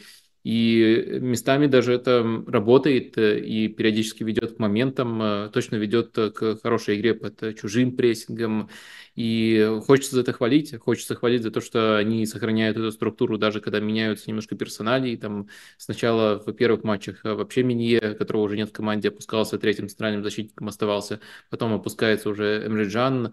Но, ну, понятное дело, там Матсон идет как ложно, все, все, все круто, все это мы уже обсуждали. И вроде как тут точно пока не какой-то восторг, но шаг вперед относительно того, что было. Это невозможно не замечать, невозможно не фиксировать. С другой стороны, до Дортмунд э, чуть ли не э, наиболее уязвим был в ситуациях, когда им нужно было просто нейтрализовать соперника, сесть, ну, в этот месяц был наиболее уязвим, в ситуации, когда нужно было э, просто присесть к своим воротам, то, что Терзич делал очень здорово, нейтрализовывал эм, соперника и потом на пространстве ему отвечал. В общем, отсюда у меня рождается вот как раз-таки та самая абсурдная гипотеза, может быть, э, в Дортмунде такие футболисты, что они с памятью золотой рыбки, они могут держать только одну какую-то стадию, которой их обучили. Вот до этого Терзич их учил нейтрализовывать соперника и убегать.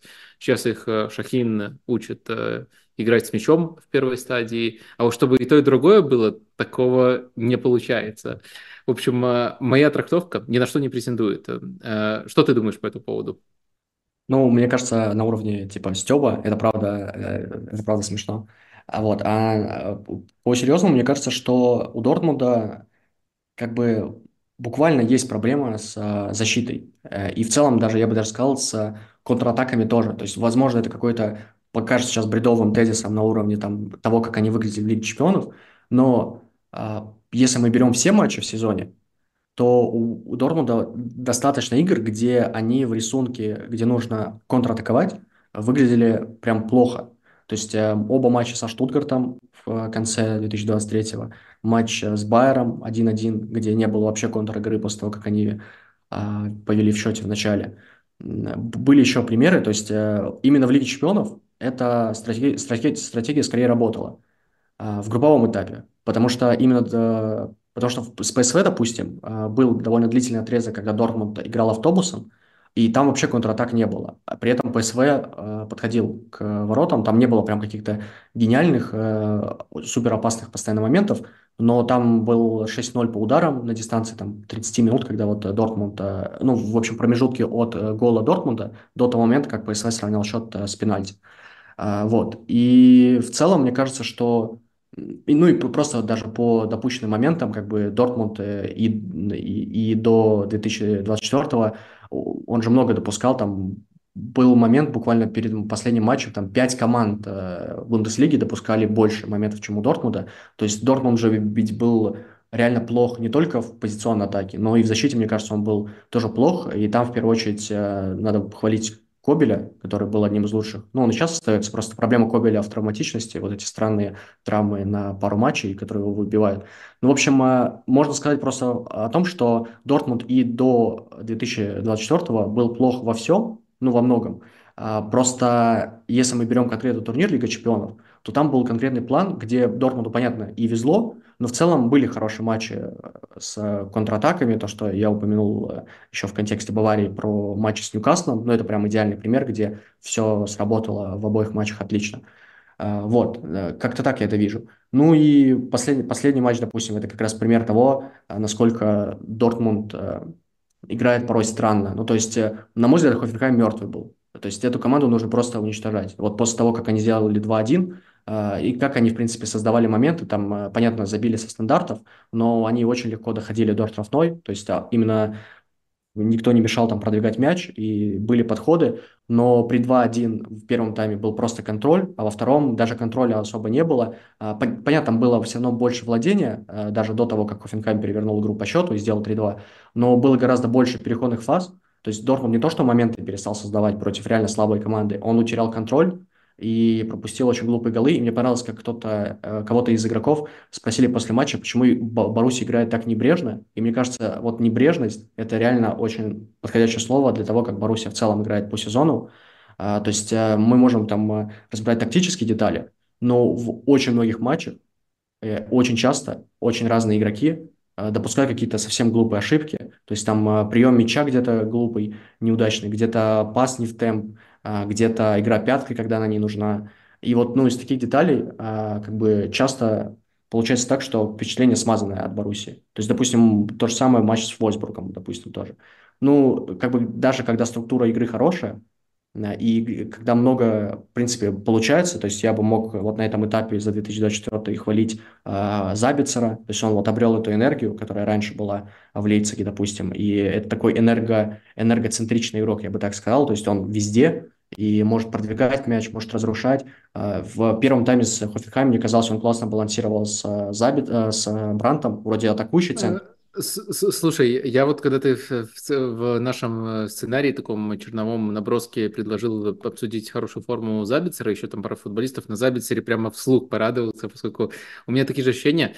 А как ты думаешь, это можно а, прямо связать с тем, что Дортмунд стал более структурным? Потому что мне кажется, что Забицер, э, в отличие, кстати, от других футболистов, вот напрямую выиграл от этого, даже вот виден контраст, как было до и как стало сейчас, когда есть более четкая роль с мячом, когда вся команда более дисциплинированно действует и в прессинге, а, в том числе а, у Забицера. Ведь, э, если мы посмотрим на его роль в, прессинг, в прессинге, она очень сильно меняется. В прессинге чуть ли не ромбом располагается Дортмунд, там два э, игрока в первой линии, Забицер э, поднимается в тройку, а Джан остается, как правило, уже между линиями.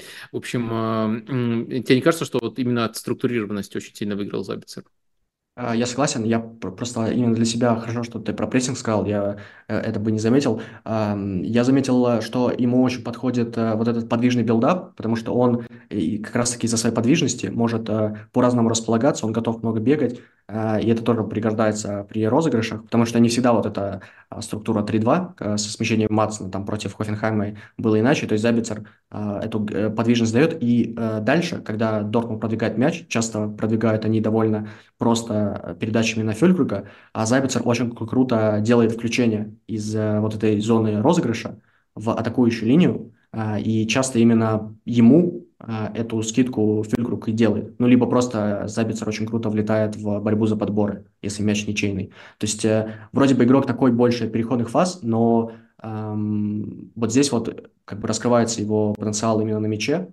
Э, ну и я просто заметил, что вот будто бы, когда Забицер играет хорошо, и у Дортмунда все хорошо, это даже буквально в конкретных матчах э, заметно против ПСВ, против э, Хофенхайма, самый очевидный пример из-за свежести. То есть, когда у него все хорошо, и у команды все хорошо. Угу. Да, Забицер точно заслужил э, теплых слов. Э, кто еще заслужил, на твой взгляд? А, да, я продолжал. А, Фюлькруг и Малин. А, более очевидные варианты просто потому что результативность, но стоит отметить, что Фюлькруг, Фюлькруг реально круто продвинулся в подыгрыше. Он и в Вердере цеплялся за мячи, но это больше было, я не скажу прям деревянно, но это просто такой столб, в который кидают мяч, и в идеале, чтобы от него не сильно отскочило. Сейчас, мне кажется, он и за счет объема перемещений по атакующей линии, и просто за счет э, навыков борьбы и за счет, ну, даже видения пространства, как он скидывает мячи, он реально продвинулся. Э, очень много, я вот помню матч с, э, с Бохумом, где он буквально создал на хитрик Мукуко, если бы тот умел бить первым касанием, не постоянно пытаться подобрать лучшую позицию, и потом мы просто блокировали все, там точно были бы голы. В общем, он э, продвинулся. Ну и Малин, он просто нацеленнее стал, э, отличные удары, э, забивает отличными ударами. То есть он именно буквально как завершитель очень силен в последних матчах.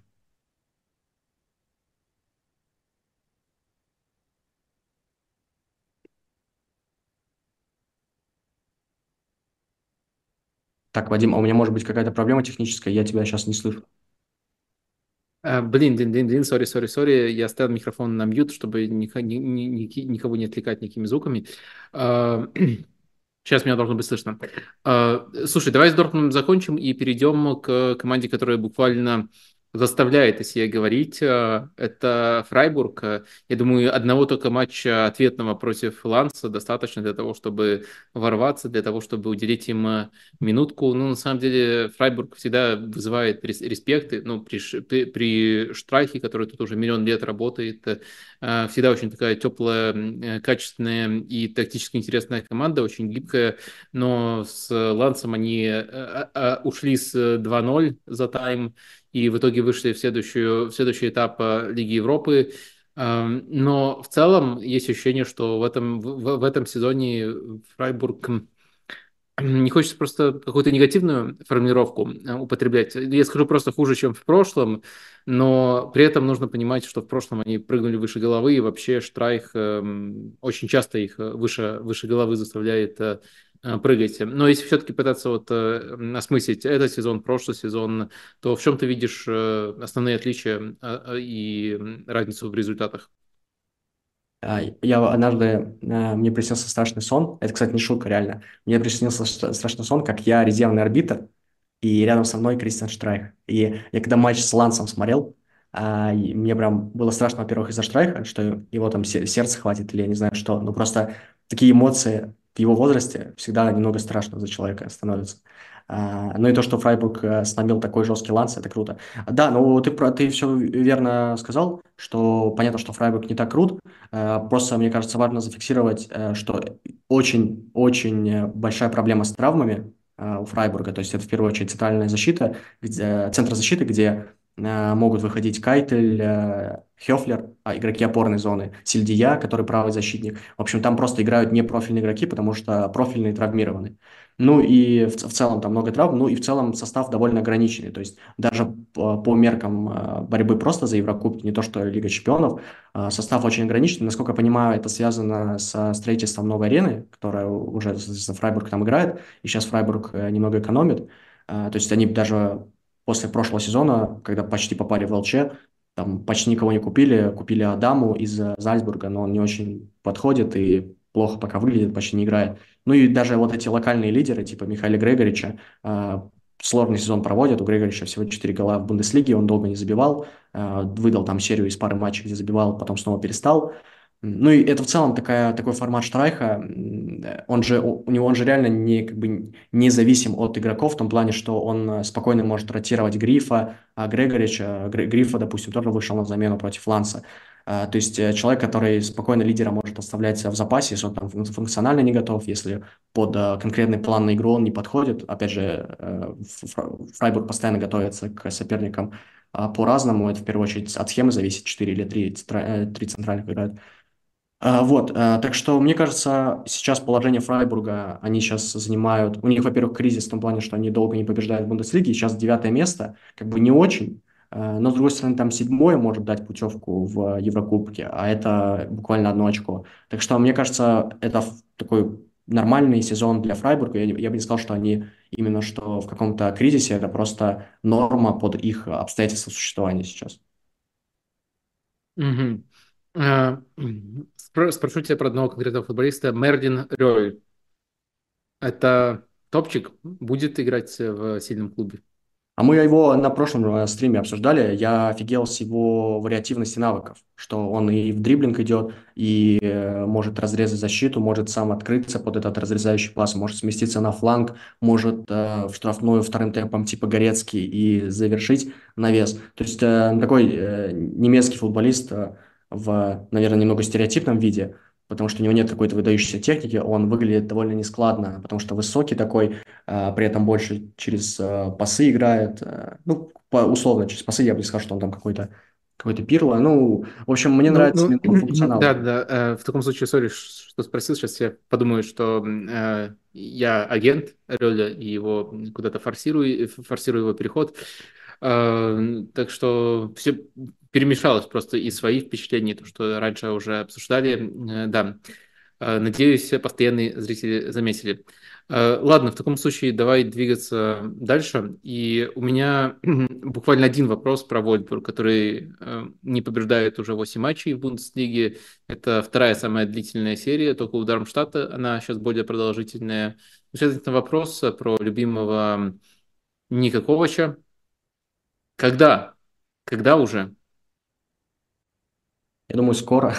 ну, честно, я тоже не понимаю. Знаешь, вот э, мне кажется, мы как люди, которые пытаются аналитически подходить к футболу, э, мы всегда уважаем, э, когда спортивный менеджмент дает э, шанс тренеру. То есть вот эти э, резкие увольнения, это, это бесит часто, когда есть, э, есть проблемы, допустим, с реализацией, когда по ожидаемым результатам должно быть все лучше, а там спортивный директор увольняет раньше времени – вот у Вольсбурга, мне кажется, тот пример, когда бывает, что уволить тренера реально лучше.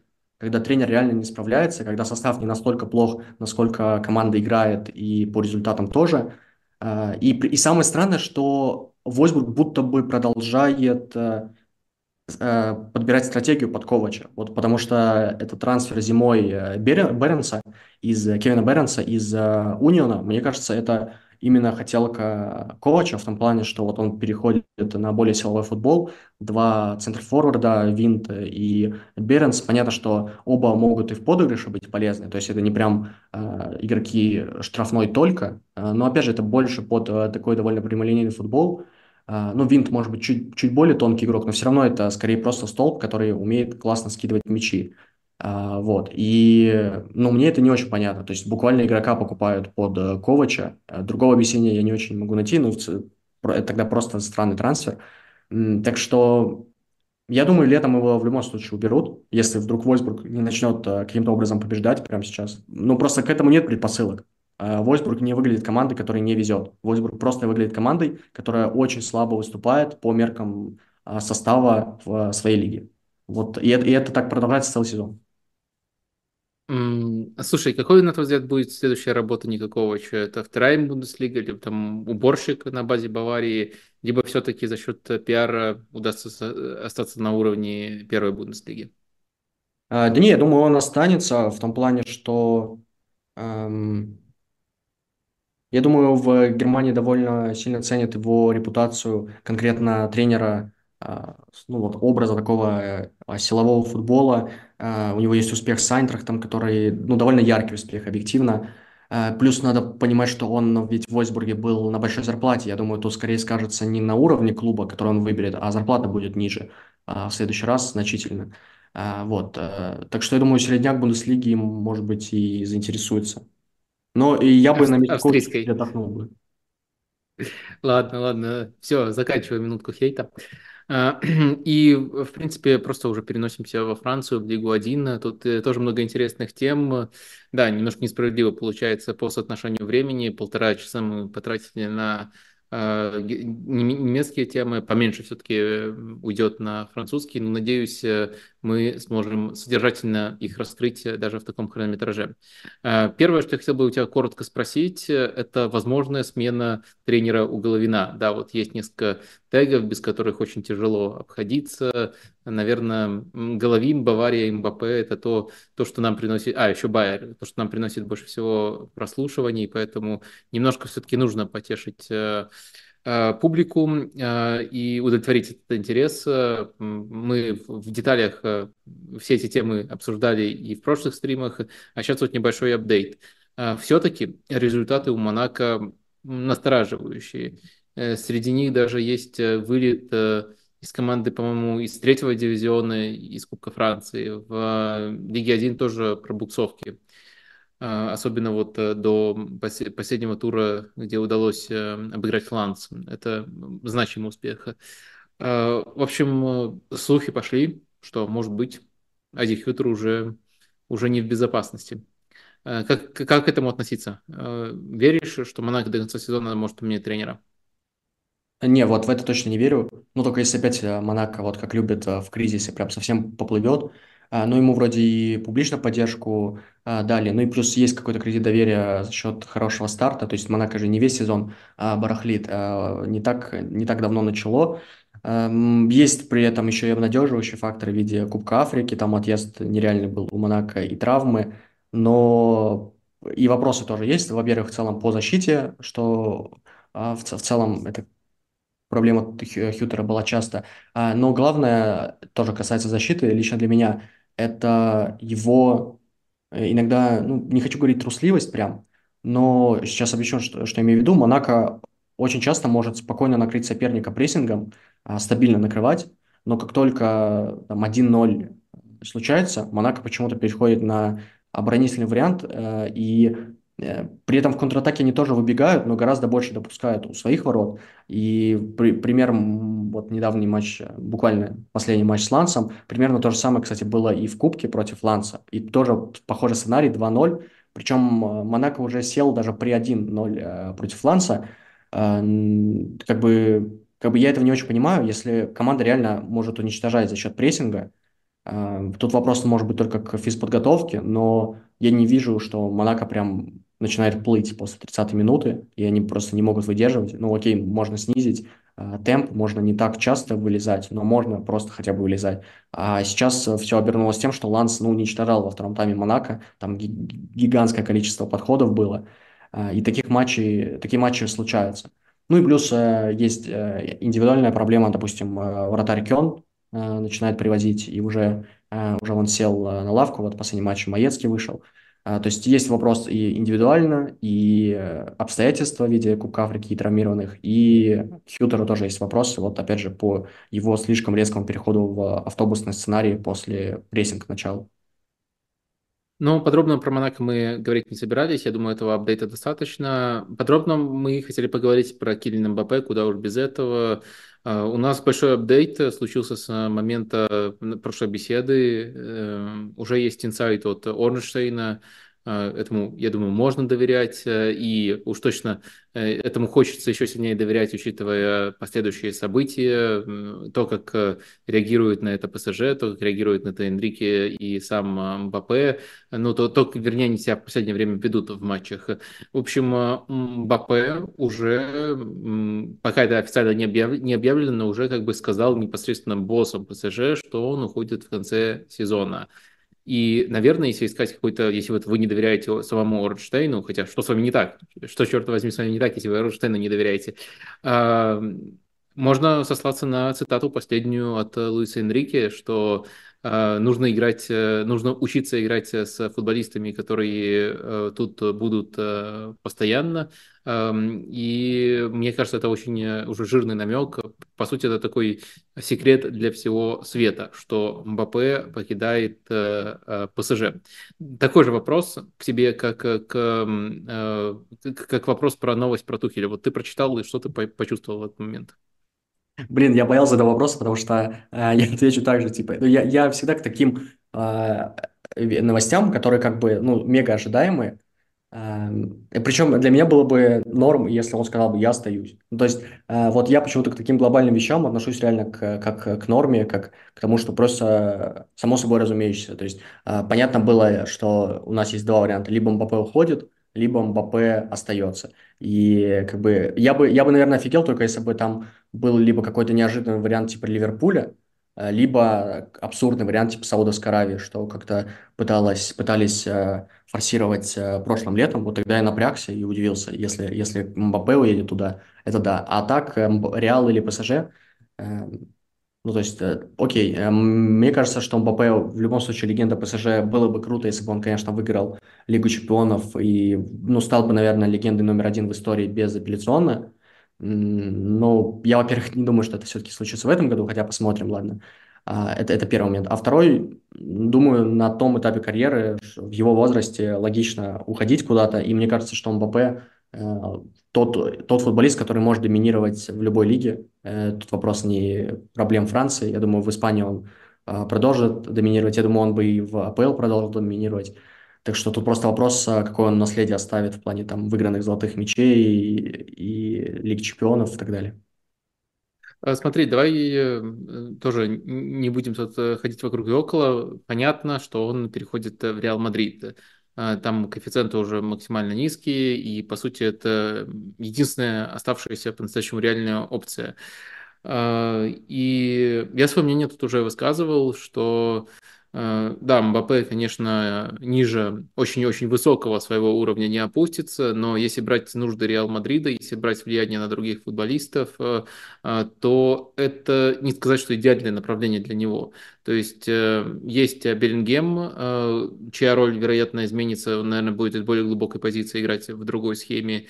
Есть Венисиус, чья зона активности очень сильно пересекается с основной, со, с любимой зоной Мбаппе, которую он буквально требовал по ходу прошлого сезона сезона публично вот про, про, про свою роль давал интервью. Э, и да, безусловно, особенно если удастся на уровне мотивации убедить Мбаппе играть вот в той роли, которая ему достанется, он все равно будет э, крутым, у него супер качество для любой позиции, но, наверное, всех трех оптимально использовать э, нельзя. Но, следовательно, учитывая, что Э, сейчас э, у Реала все очень сбалансировано и все очень круто. Э, мне просто не кажется, что стоит тратить такие деньги, такой ресурс именно на позицию, которая не гарантирует тебе такого буста, который ты потратишь на, на, на ее усиление. А, и, может быть, даже гарантирует э, некоторый ущерб за счет того, как перераспределяются функции в атаке. Вот мое мнение по Реалу э, такое, я его высказывал сейчас еще короче, чем обычно постарался сформулировать. А, может быть, у тебя тут эм, другой взгляд, может быть, я что-то упускаю. Вот у тебя вот есть представление, как можно было бы а, оптимально для всех использовать МБП в реале? Э, да нет, я вряд ли скажу новое, просто потому что недостаточно погружен в реал, то есть а, на поверхности э, и с твоими деталями а, картина понятна. Эм, мне кажется, что если сохранять Венисиуса, то логично а, пробовать Мбаппе в такой более-менее э, схожей роли с тем, что есть сейчас в ПСЖ, вот именно что сейчас есть, когда Мбаппе выходит центр-форвардом, а, но довольно подвижным. На мой взгляд, есть определенные вопросы в том плане, что иногда он кажется изолированным, не всегда. То есть э, вот в начале, когда это начиналось, там в конце 2023-го, казалось, что он иногда слишком изолирован для человека своего статуса, своей мобильности, так скажем. Вот. В последних матчах скорее так не кажется, но бывают проблемы. проблемы. В целом, в реале, где довольно мощные исполнители. Я думаю, я думаю, с этим будет окей. А, другое дело, если Мбаппе, опять же, начнет ставить ультиматумы, вот, допустим, играть слева, то, что он хотел при Галте, допустим, когда не хотел играть э, выдвинутым центр-форвардом, неважно, пускай мобильным, пускай со всякими смещениями туда-сюда. То, ну, как бы Винишиус, мне кажется, менее подвижный игрок э, именно позиционно. То есть там переставить его на другой фланг, я не знаю, опять же, мне кажется, тебе виднее, но я думаю, с этим могут быть проблемы. Плюс а, альтернатива не альтернатива, а вероятный сценарий с тем, что Альфонсо Дэвис придет на левый фланг, и, на мой взгляд, немного раздувается тема с тем, что Дэвис не умеет защищаться. Опять же, в территориально доминирующей команде, где контрпрессинг э, и довольно смелая защита, он мог бы... Хотя, блин, Реал, конечно, не ассоциируется с э, каким-то лютым прессингом. Но, в общем, понятно, что есть э, есть определенные вопросы. Мне, как человек, который в первую очередь следит за Лигой 1, гораздо интереснее, что будет с ПСЖ, а, и мне кажется, тут просто интересная начнется эпоха без каких-то мега ярких а, звезд а, в плане Месси, Неймар, Мбаппе, и, возможно, пространство для каких-то более интересных трансферов. Но, опять же, все это упирается в адекватность стратегии. То есть, когда мы, мы, мы видим клуб с ресурсами ПСЖ, хочется чего-то крутого, а получается часто как-то без причинно-следственных связей. А, и плюс э, в контексте ПСЖ важно понимать, что у них очень сильная академия, и тоже хочется, а, ну, по крайней мере, последние годы выпускников было достаточно сильных, и хочется это тоже увидеть э, на, на уровне состава. В общем, мне просто интересно, как, допустим, будет играть команда, где все 11 человек могут прессинговать, ну, окей, 10 э, полевых, и просто посмотреть на Мбаппе без ПСЖ, потому что сколько он сезонов? 7, по-моему. Надо, кстати, проверить. Ну, в общем, это, это понятно, что в своем роде конец эпохи. А, да, э, э, э, это, это очевидный интриг, который вырисовывается. Но мне интересно тут еще взглянуть на другой ракурс. Мбаппе, какой, на твой взгляд, идеальный клуб для него был бы? Вот мы отбрасываем все, что касается финансов, там могут позволить, не могут позволить, а вот просто тактический рисунок, в котором играет команда, и качество МБП. Вот в какой клуб ты бы его отправил, э, если бы будет только вот эти вот э, э, факторы? Но если учитывать именно тактический рисунок, а немного игнорировать, игнорировать состав, то Реал-то как раз больше всего подходит. Просто тут еще я не могу как бы отречься от того, насколько сам Бапе а, перекликается с, с а, Реалом. То есть, опять же, понятно, к этому очень тяжело относиться, там любимый клуб, а, встреча с там, Зиданом и так далее. Но это как бы все равно, мне кажется, надо учитывать в мифологии Бапе как минимум. Ну, ну, ну, ну, подожди, я сейчас не, не только там про там стиль, а вот э, про конкретную точку, которой команда. И мы вроде именно как прям состава, что... то есть учитываем да, состав. именно со, состав совместимости. И мне, вроде как э, супер оптимальный для всех-всех-всех в реале роли нету. Да. У, у тебя другой команды для МБП нету. Хочешь, я пока свою озвучу? А, давай озвучь. У меня есть версия, но давай а, озвучу сначала ты.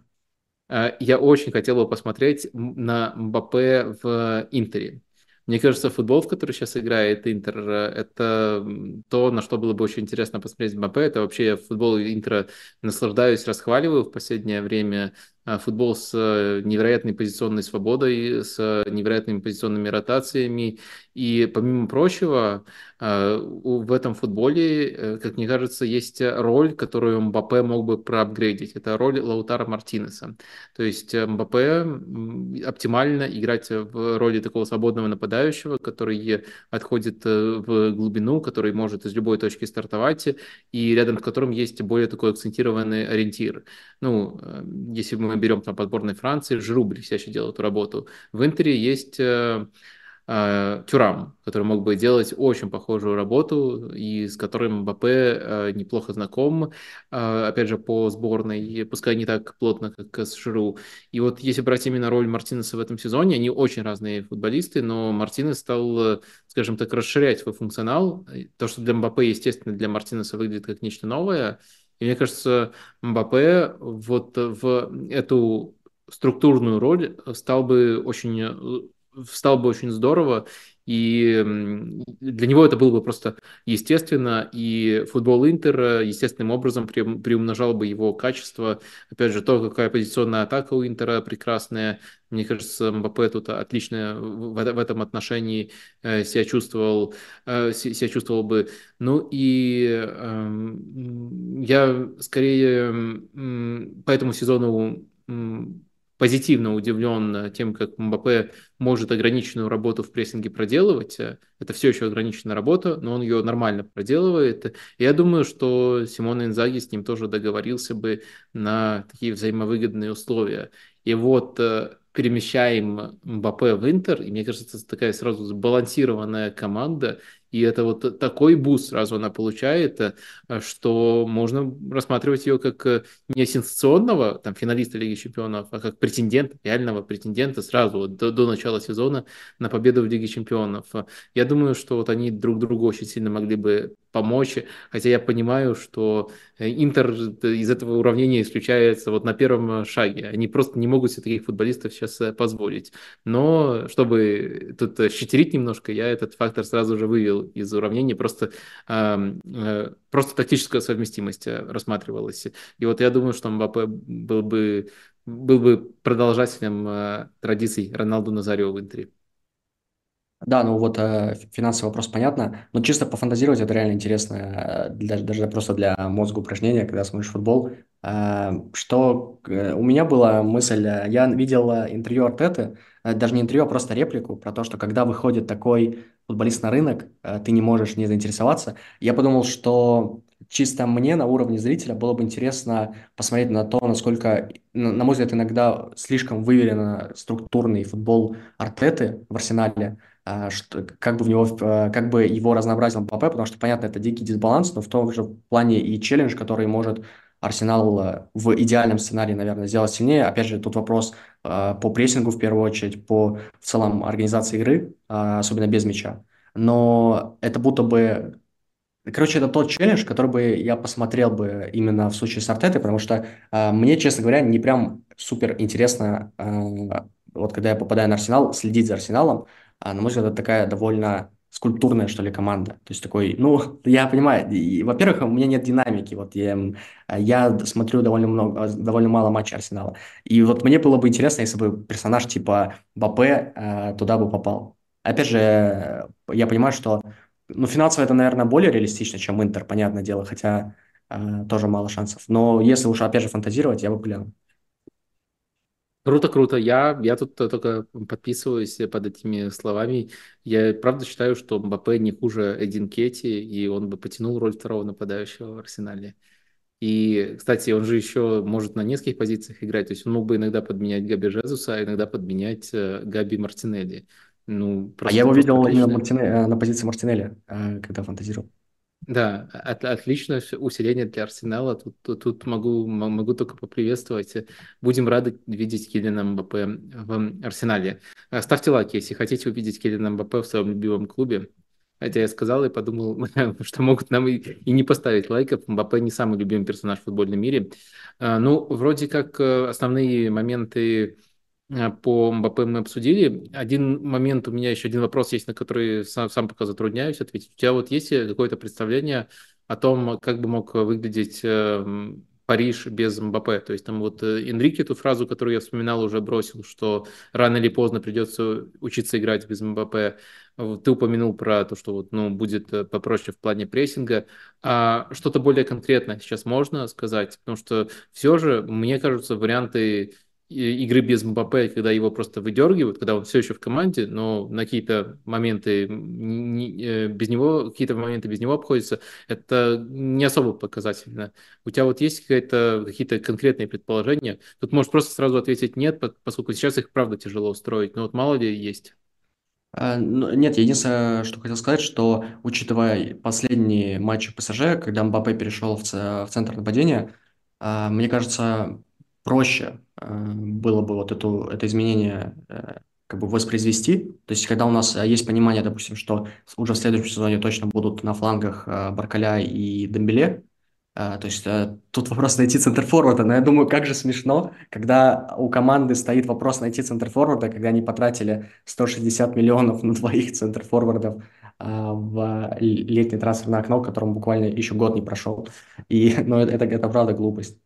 А, вот. Единственный вопрос, а, ну, как бы, как, как ПСЖ а, будет выкручиваться летом, потому что, блин, если Энрике останется, я пока что не очень понимаю, какое будущее у Колумани и Рамуша, кого-то, ну, кого они купят, мне тоже интересно посмотреть, насколько он там будет лучше, Колумани или Рамуш, даже просто по функционалу, что он такого даст, что не дадут они.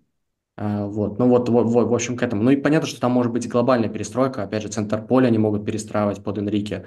Э, ну, это вот гениально, купить, взять, взять тренера и крутить под него состав через год, а не в то же окно, когда он приходит. Да-да. Ну, слушай, а если тогда вот э, от двух эм, элементов оттолкнуться, первый элемент, э, мы сходимся в том, что игрок в атаку ПСЖ не нужен. Вот уходит э, Мбаппе, и просто можно тем ресурсом, который есть, перестроить атаку, и в каких-то вещах она выиграет. И второй момент, тоже Костя упомянул, Луис Энрике, ты уверен, что он остается на следующий сезон?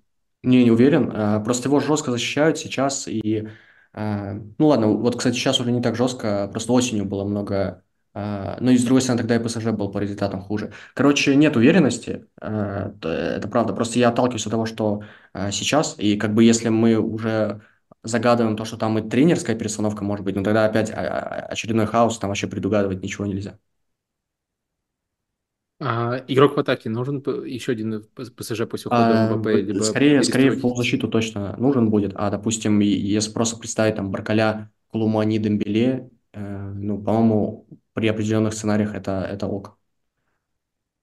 Супер, я тут с тобой во всем согласен. А, давай двигаться дальше, постараемся двигаться максимально ритмично. А, тема, которую предложил ты, я сразу тебе тут слово передам. Э, если не провал, то слабое выступление французских клубов в Еврокубках. Остались только ПСЖ, Марсель и Лиль. Ну, в, одном, в каждом из турниров по одному клубу. А ну, раз ты предложил, наверное, ты видишь в этом какую-то общую тенденцию. Вот э, что это за тенденция, э, какую, какую объединяющую причину можно выделить? Мне кажется, это просто еще один пример, еще один аргумент в пользу слабоватого сезона во Франции в целом.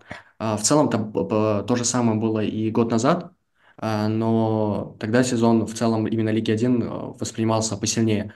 А здесь же вроде бы не произошло какой-то катастрофы, потому что, я думаю, большинство предугадывали, что Тулуза отлетит от Бенфики, а Рен проиграет Милану. А, но, ну, во-первых, Ланс все-таки еще, еще и в каком стиле они вылетели. То есть от Ланса вообще... Ланс это точно не та французская команда, которая должна при счете 2-0 за 45 минут до конца двухматчевого противостояния вылетать. То есть Ланс, наоборот, а, воспринимается командой психологически очень сильной. Mentality monsters на локальном уровне севера Франции. Ну, в общем, э, это прям... Я сильно расстроился. Просто, просто, мне кажется, это важно зафиксировать э, как э, точку кризиса. И проблема в том, что я бы не сказал, что французские клубы прям ужасно слабые, но э, кажется, что им вот именно психологии порой даже не хватает. То есть э, почему-то они на волевых не могут, как некоторые другие команды, побеждать. И вроде бы раньше, я помню, что это наоборот было силой э, французских команд, что они часто на волевых вытаскивали матчи, э, которые по содержанию не очень хорошо складывались, а сейчас в довольно равных противостояниях. Ну вот просто пример Бенфика-Тулуза.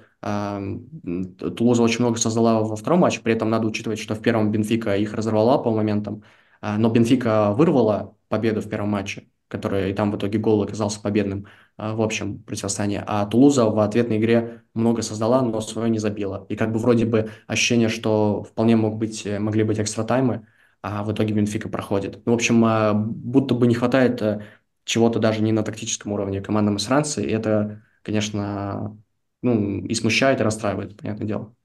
Слушай, ты упомянул Тулузу, я тоже собирался их упомянуть отдельно. Матч с Бенфикой на меня произвел очень сильное впечатление. Прессинг-перформанс просто монументальный, возможно, один из лучших э, в этом сезоне в Лиге Европы. И цифры там тоже очень хорошие. 28 оборонительных действий на чужой э, половине. И это рекорд, если брать э, просто э, просто статистику. Э, в общем, э, Тулуза – это одна из самых симпатичных э, команд прошлого сезона. В Европу они через кубок попали, но и в чемпионате Франции очень классно шли. Э, очень нравилось смотреть на их футбол, очень много комбинационных голов э, и в целом э, яркий стильный футбол. И в этом году Тулуза как будто, особенно в первой части сезона, стала немножко бездикой. А в то же время Карлос Мартинес, Кардес Мартинес, извиняюсь, да, вот настолько все плохо, что я даже плохо запоминаю фамилию тренера, имя вернее. Э, он остается, ему пока доверяют, и вот э, есть э, намек, по крайней мере, на какое-то возрождение. Ну, ты Тулузу видишь все-таки чаще, ну просто после Бенфики они еще обыграли Лиль, что тоже важное достижение в последнем туре. Вот ты их видишь чаще, это такая ложная надежда, либо действительно Тулуза постепенно прибавляет и может снова стать той командой, которую помним по прошлому сезону, или может быть даже лучше? Ну, наверное, внутри э, именно сезона динамика скорее положительная, не прям чтобы а, какой-то нереальный прогресс, но а, есть такое улучшение небольшое. Ам, мне кажется, что Тулуза изменилась в том плане, что ты вот сказал про комбинационный футбол, а в этом сезоне у них фишка в том, что они постоянно адаптируются под соперников. Это можно на банальном уровне заметить просто схемами. Uh, у них постоянно, у них нет uh, как бы одной прям железной схемы на весь сезон. И бывают переходы на тройку, а внутри четверки бывают адаптации в, в, центре поля, в зависимости от того, какой центр у соперника. Бывает переход на двух нападающих, один чаще выходит. В общем, команда перестраивается в зависимости от соперника. И в целом это как бы уже не так плохо, как в начале сезона, повторюсь. Просто гораздо бывает лучше адаптации. И вот пример с Бенфикой хорош в том плане, что в начале сезона у, у Тулузы чаще всего были какие-то мега странно оборонительные адаптации, и чаще просто они выбирали, как бы, как бы отбиваться. А сейчас а, бывает э, посмелее, и мне кажется, с этим тоже связаны небольшое улучшение в результатах, все-таки они чуть оторвались от э, зоны вылета. В общем, мне кажется, Тулуза относительно прошлого сезона не продвинулась, но внутри этого сезона все нормально. Тут надо решать по тому, как закончится сезон, а, в целом, пока можно представить, что Мартинес и продолжит, и его уберут. Ну, просто тогда меня удивило, что убрали, а, блин, забыл фамилию, сейчас надо вспомнить. А, Монтанье. А, Монтанье, да, Монтанье. А, потому что Кубок Франции выиграли, и все-таки там именно в конце сезона они будто бы, ну, уже главное достижение взяли, Еврокубок, в Еврокубки попали. Ну, то есть, э, короче, короче, я удивился, что его ну, ну, просто там, насколько я помню, Мартинес сначала был в штабе Монтанье, а, да. и э, ну, можно было построить гипотезу, что на самом деле все хорошее, что делал и делал Монтанье. Но на самом деле сезон показывает, что Тулуза на какое-то время точно сделала шаг назад. Сейчас, может быть, э, надеемся, что сделает снова шаг вперед. Команда, которая точно в последнее время, уж точно по результатам сделала шаг вперед, и поэтому вызывает мой интерес пока э, вот именно изучить эм, э, Рен после возвращения Жюльена Стефана у меня не получалось, поэтому сразу к те вопросы, но результаты у них, конечно, бешеные. Да, есть поражение от э, Милана и есть ничья против ПСЖ, но в остальном это буквально все победы в 2024 году. И ты, опять же, в нашей верстке подметил очень здорово, что они больше всех очков набрали с нашего последнего разговора в Лиге 1. А, в общем, объясняй, что это за такой э, парадокс. И вот как раз-таки вопрос персонально от меня, стоит ли их изучать, может быть, там не все так интересно. А, не, изучать э, точно стоит, опять же, учитывая, что во Франции, наверное, недобор а, интересных а, команд давно на отрезках по этому сезону. А, Рен довольно понятен на этом отрезке, это 4-4-2. А, часто это бывает 4-4-2 э, больше с оглядкой на защиту. Я бы выделил, э, что э, есть такие точечные хорошие решения в том плане, что эм, Дезире Дуэ слева в полузащите сейчас стабильно играет, молодой парень, играет он неплохо. В атаке все довольно хорошо, там и Терье, и Климуэндо забивают.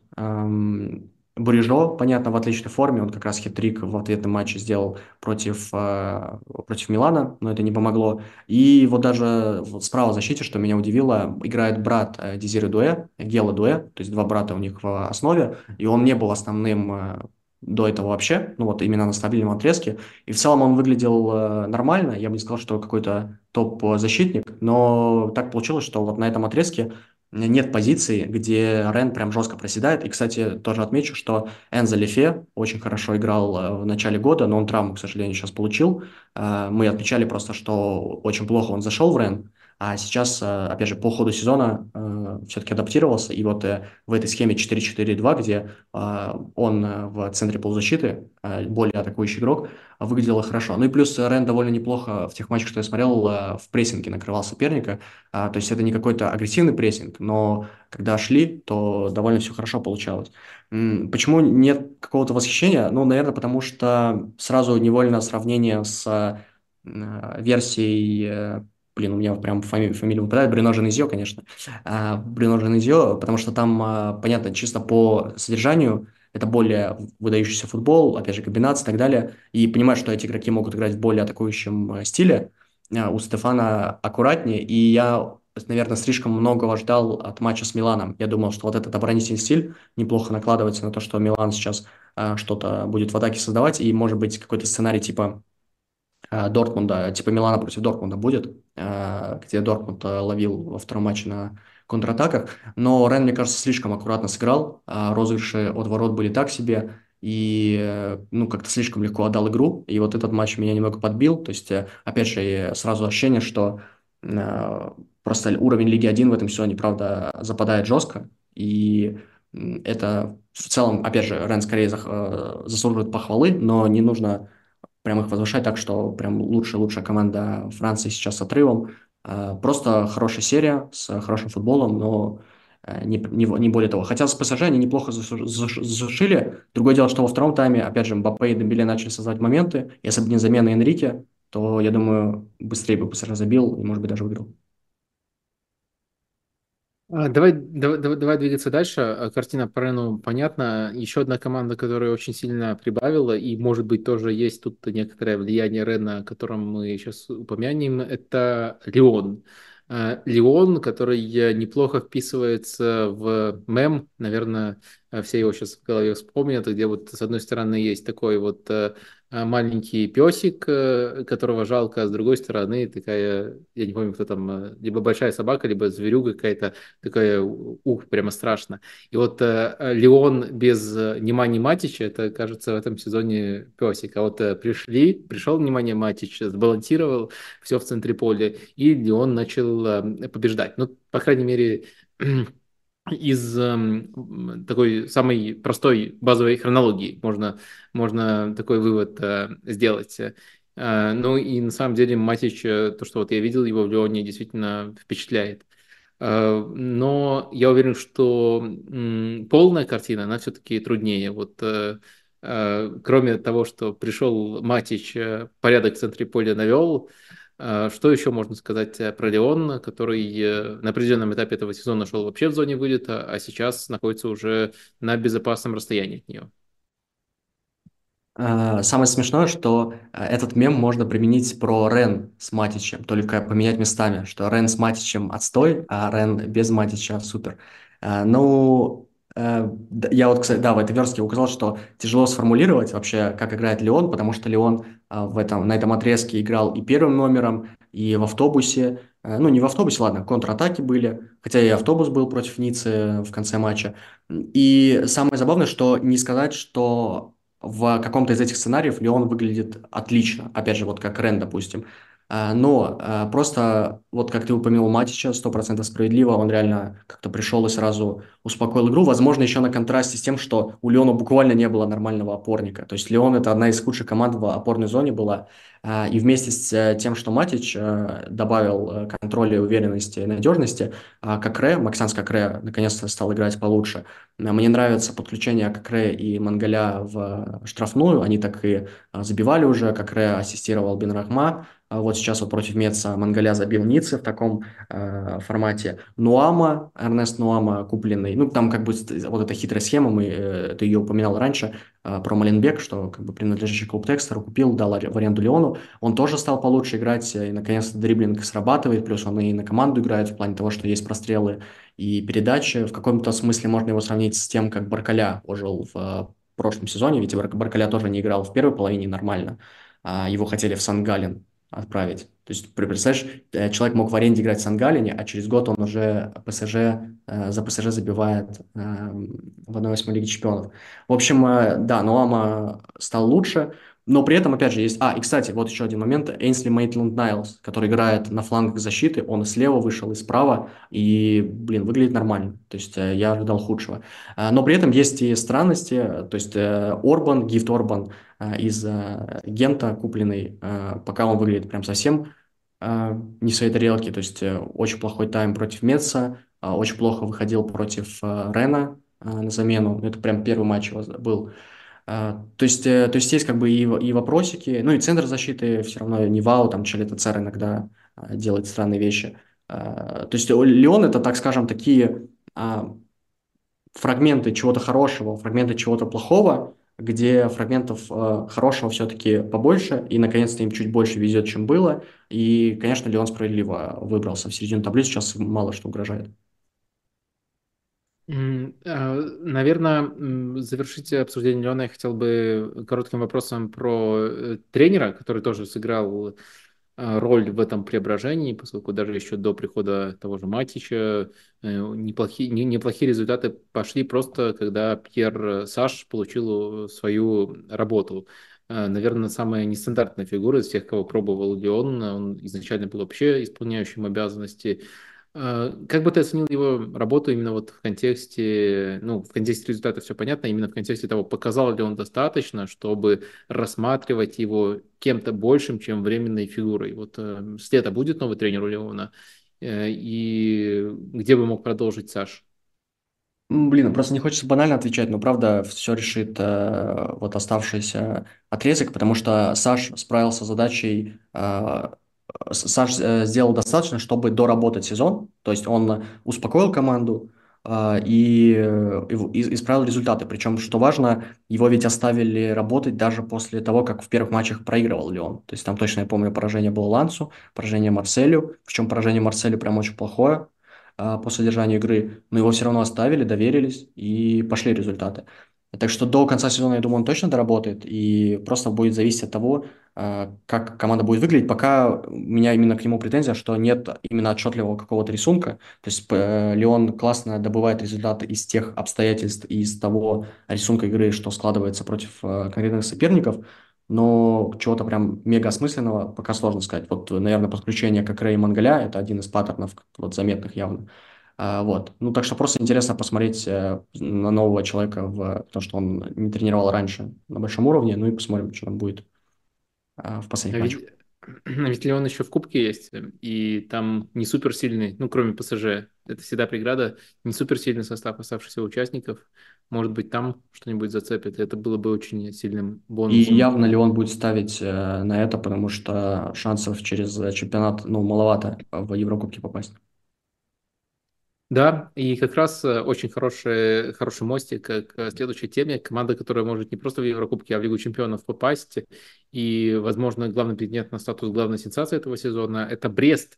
Брест, который идет на втором месте. То есть мы их обсуждали, когда они в начале сезона были в группе лидеров, но они из них из нее не выпадают. А, если в очень общих эм, э, чертах, э, то команда, которая может неплохо в прессинг играть, команда, которая очень хорошо использует фланги, и, наверное, вот такой базовый портрет ее на, на, на этом заканчивается. А вот если уходить в детали, то на что бы ты посоветовал обратить э, внимание? А, ну, у них вообще не меняется никак этот рисунок игры, я, я имею в виду навесы, и прессинг. Э, меня вот больше всего удивляет, э, что команда вывозит на физическом уровне этот футбол, потому что как бы, ну, ощущение, что они буквально становятся сильнее в плане интенсивности. Очень много у них матчей, где они вообще не выдыхаются во втором тайме, а, буквально, ну, опять же, просто легко вспоминать, когда свежие матчи, вот со Страсбуром в последнем туре, а, уже при счете 3-0, а, понятно, что Страсбур выглядел мертвовато, но Брест вообще не подпускал их к своей штрафной, все равно встречал на чужой половине, даже при счете 3-0.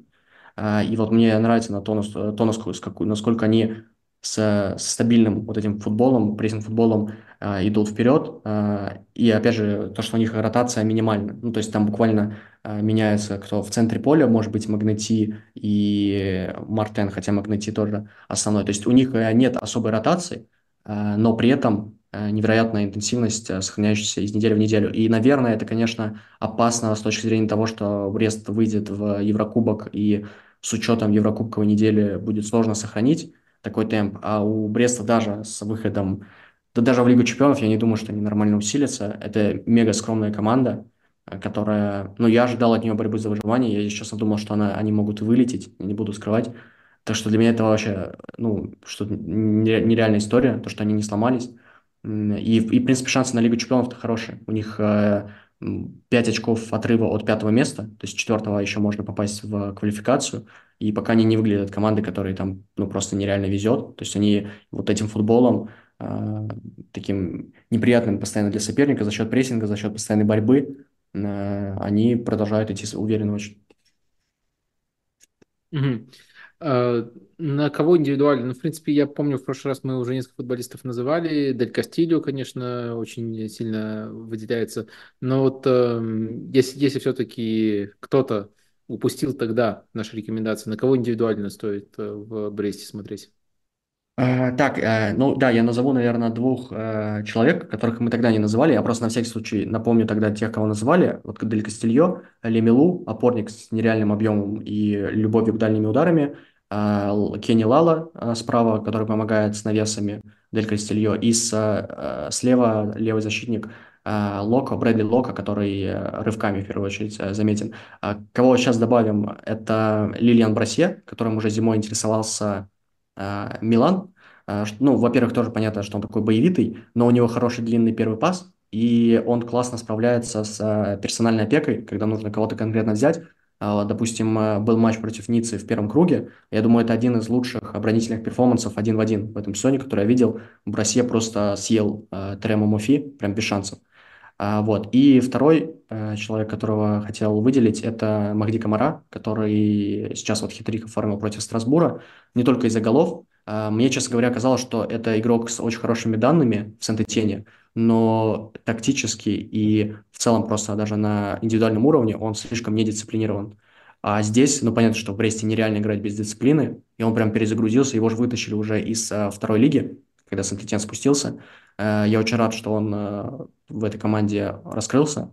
А он физически довольно сильный в стыках, может вторым темпом включаться, может на, фланге, на флангах помогать с подготовкой навесов. В общем, под такую команду идеально вписался и наконец-то решил проблему с нехваткой дисциплины. Угу. А, ну, я думаю, можем переходить я хотел сказать сначала к десерту. Сказал, хотел сказать, что мы оставили Марсель на десерт, но потом подумал, что несварение желудка от такого десерта может быть, поскольку у, Марсе... у Марселя в этом сезоне ну, какой-то ад творится. И эту формулировку, что у них э, творится ад, мы использовали даже в самом начале сезона, когда там Марцанина уходил. Кажется, это в прошлой жизни было, когда болельщики ему угрожали и все такое. Э, и с тех пор, честно говоря, каждый следующий месяц подбрасывает и новые новости, и новую жесть. Э, ну, давай тогда просто спрошу, что начнем, с жести или с новостей? Ну, с новостей, с жестких новостей получается. Ну, потому что, правда, у Марселя с тех пор, как мы последний раз говорили, вообще ничего хорошего не случилось. А, ну ладно, окей, выход в ну, восьмую Лиги Европы, наверное. И то, что Абамиян в хорошей форме. А, вот, наверное, хорошие новости про Марсель. Переходим к плохим. А, то, что команда жестко буксует в Лиге 1 и вообще не, не может нормально побеждать. Вот буквально сейчас с Монпелье победили, а наконец-таки хоть какие-то очки э, забрали. Эм, проблема была в том, что, во-первых, там, опять же, некому было играть из-за Кубка Африки. Может показаться, что в Лиге 1 вообще некому играть, когда был Кубок Африки, но просто мы сейчас э, упоминали команды, у которых, правда, гигантская проблема. Это Монако и Марсель в первую очередь.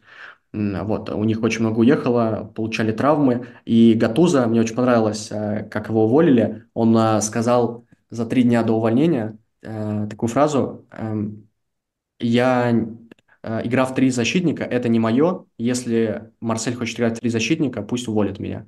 И через три дня его увольняют. И причем э, я не очень, э, я, я вообще не, не считаю, что там схема первостепенна всегда, но в случае с Марселем это реально важно было, потому что единственный хороший отрезок Марсель выдал в этом сезоне именно стройкой центральных защитников, и мы это упоминали, что Бимба, Балерти и Жиго гораздо лучше себя чувствуют в тройке, и мне кажется, для Марселя правда было важно вернуться на тройку, и как раз-таки Гассе, сейчас а, вот к нему переходим, к этой фигуре, супер странный, а, Жан-Луи Гассе а, возглавил Марсель, человек, которого уволили из Кодюара, окей, по его просьбе, но буквально просто гениальная история, что человека во время турнира сборных увольняют. Просто коротко напомню, что в решающей игре за выход в плей-офф Кодюар, организатор турнира Кубка Африки, проиграл 0-4 экваториальной Гвинее, занял третье место и официально вышел в плей-офф только в последний день группового этапа, только потому, что Марокко победила Замбию. То есть, если бы Замбия набрала очки, то Кудюар бы не вышел, и все. А так, в итоге он вышел, ГС ушел, а, помощник Эмерс Фае подхватил команду, выиграл с ней Кубок Африки, и Гасе фактически а, чемпион Кубка Африки. И он причем а, ну, радовался тому, что в заявку внес один игра, из Брайтона и Алера из э, Дортмунда, которые были травмированы на начало сезона, но он как бы продумал, что если Кодивар далеко зайдет, то они пригодятся. Ну и фактически это реально сработало, потому что они стали главными э, звездами последних матчей. Но понятно, что он устаревший тренер, и мне казалось так по Бордо, он там работал в 2020-2021 году. мне кажется, единственное объяснение, почему его взяли, что во Франции все равно еще сохраняется неплохая репутация за, за счет того, что он был важной частью штаба Лорана Блана, который э, штаба в Бордо, в сборной Франции в ПСЖ. Э, и Гассе считается очень важной частью тогда. Смотри, есть теория заговора, которую тут можно применить. Э, а что если вообще Гасе это просто человек, который э, числится тренером Марселя просто потому, что у Джонатана Клосса нет лицензии. Джонатан Клосс э, – это правый защитник со школой латеральный, наверное, даже правильно сказать, со школой Ланца, который как раз-таки отлично знает схему с тремя центральными защитниками и в том числе ругался с Гатузо по этому поводу. Не нравилось Гатузо, что он на тренировках э, начинает раздавать указания, управлять э, партнеров, которые не так, по его мнению, располагались в рамках этой схемы. Но кто-то может э, тут и другие задатки рассмотреть. Уже парень готов тренировать, и, может быть, у него как раз-таки получится не хуже, чем у Гатуза. Это перебор, так говорить, либо в этом что-то есть?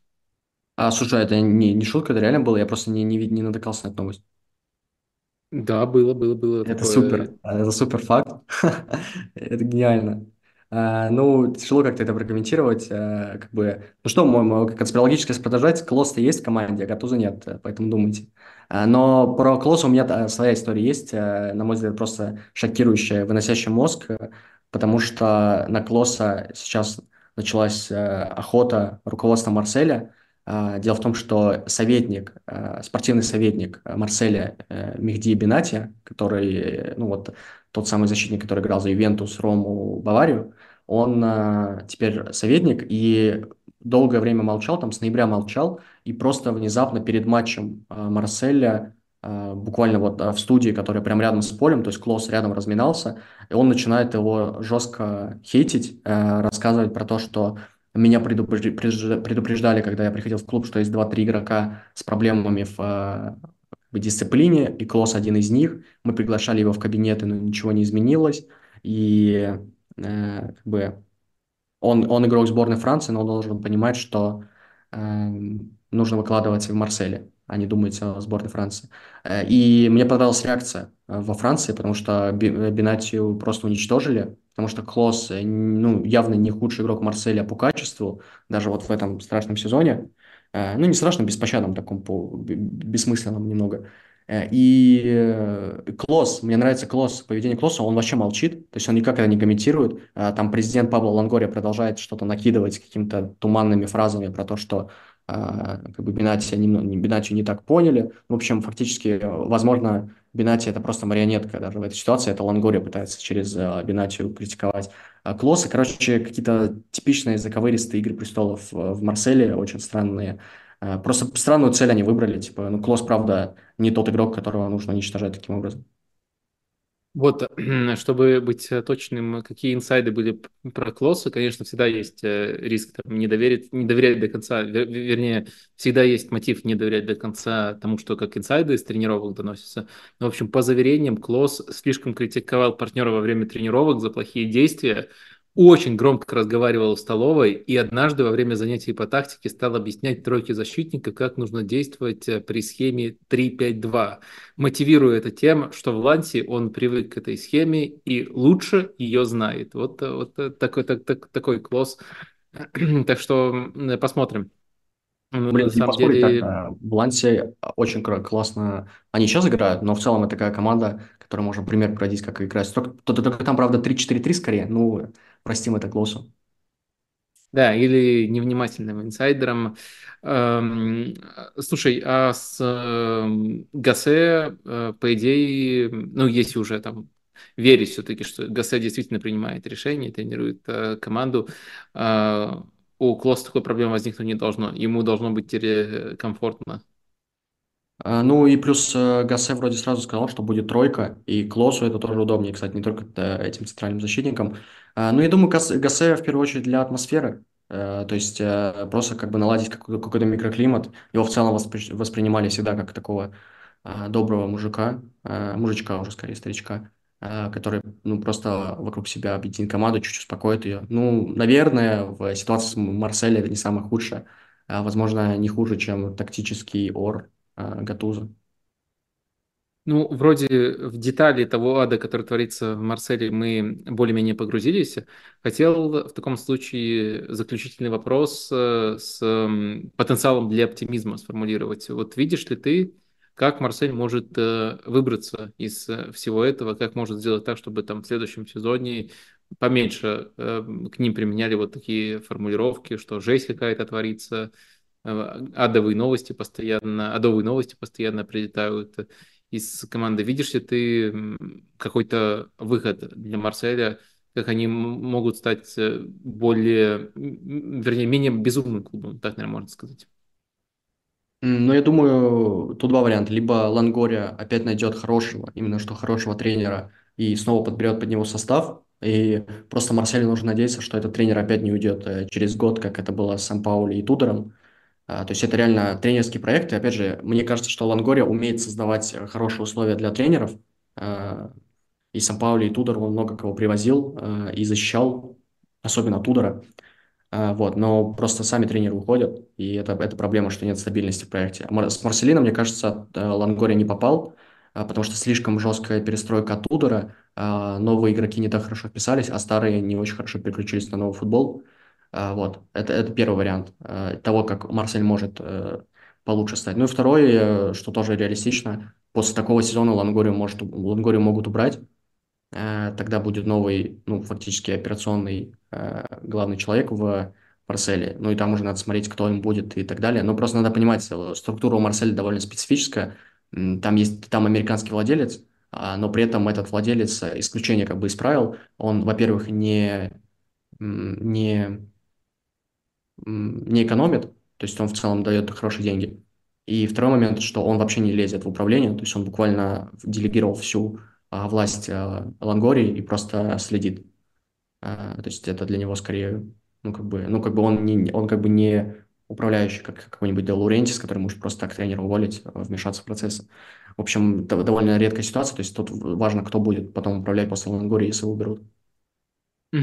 А видишь ли ты какого-то оптимального тренера для Марселя? Потому что если мы еще раз вернемся в лето, то там же ошибка, ну, мне, сейчас кажется, что это прям уже очевидная ошибка, была в том, что они вслед за Тутером назначили Марселина. То есть э, это очень четко связанные с конкретными схемами и с конкретным футболом тренеры. То есть э, один это 4-4-2 и скорее 4-4-2 без высокого прессинга Марселина, другой это постоянная тройка защитников э, и агрессивный персональный прессинг с огромным упором на физику. Ну вот, наверное, упор на физику их объединяет, а все остальное, схема, набор футболистов очень разный, и пришлось на ходу перестраивать, и не полностью перестраивать состав. И, в общем, мне кажется, что если уж какой-то урок глобальный можно извлечь, э, вот так не надо делать, так точно не надо делать. И вот сейчас, учитывая, что Марсель в таком промежуточном каком-то состоянии находится, ты видишь э, даже не обязательно четкое имя тренера, а просто на кого он должен быть э, похож. Но если есть четкое имя, то, то тоже, то, то, то, то тоже, мне кажется, интересно было бы. А, да нет, а, прям точных имен нет. Другое дело, что а, вот а, от Сан-Паули к Тудору, на мой взгляд, тоже был жесткий переход. Окей, там сохранилась тройка, но принципы жестко изменились, и по составу там были изменения. Опять же, Пае потерялся, и это была большая трагедия для фанатов. То есть, на мой взгляд, Лангория создает условия для нового тренера, но банально команде тяжело, когда такой, такая э, турбуленция, э, такая турбулентность. А, вот, и в, в, один, в одном случае это сработало, а во втором, где еще более радикальный переход, уже не сработал. А что А, касается слушай, тренера, да, давай, давай, давай. что т- касается тренера, пока- мне просто было бы интересно а, Галче увидеть, потому что он же марсельский, и просто было бы интересно, как бы он а, себя реализовал после ПСЖ, потому что я не очень уверен, что он поедет за границу, может быть, только в Италию, если.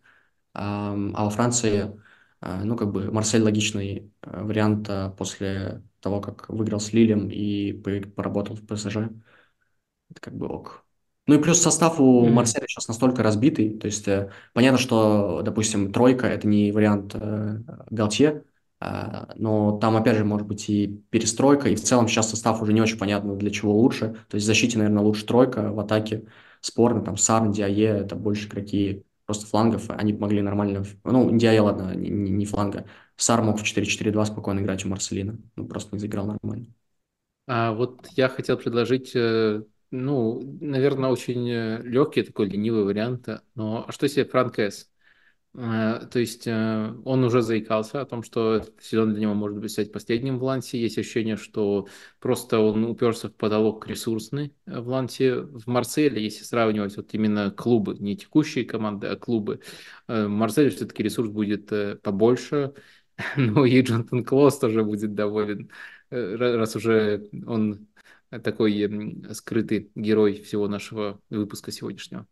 Да, и можно кого-то из центральных защитников перевести с собой. Э, ну, мне просто кажется, что у Марселя сейчас э, будут э, неприятности с финансами, просто потому что команда, понятно, зависима от спортивного результата. Сейчас не попадут в Лигу чемпионов, и бюджет сразу понизится, плюс они много в прошлом летом потратили. В общем, я просто думаю, что по ресурсам это не какая-то выдающаяся команда, а а по настроению, там, микроклимату, особенно человеку довольно семейному, как, Ло, как С, которому важно отталкиваться от атмосферы. Ну, окей, у нас только есть пример Ланса, но все равно. В общем, я бы не очень хотел увидеть Марселя, а чисто тактически, понятное дело, что от тройки отталкиваться было бы, ну, удобно. Ага, ну, в, в общем, э, да, мне кажется, точ- точ- точно это было бы интересно посмотреть. И на этом мы сегодня закончим. Я думаю, все темы, которые мы хотели обсудить, э, так или иначе обсудили сегодня. Спасибо всем, кто досмотрел до самого конца. Э, И, наверное, если вы досмотрели до самого конца, вы можете поставить лайк. Ну и отдельное спасибо, конечно, Артему за то, что столько всего интересного рассказал и столько времени уделил. Спасибо. Пока-пока. Всем пока.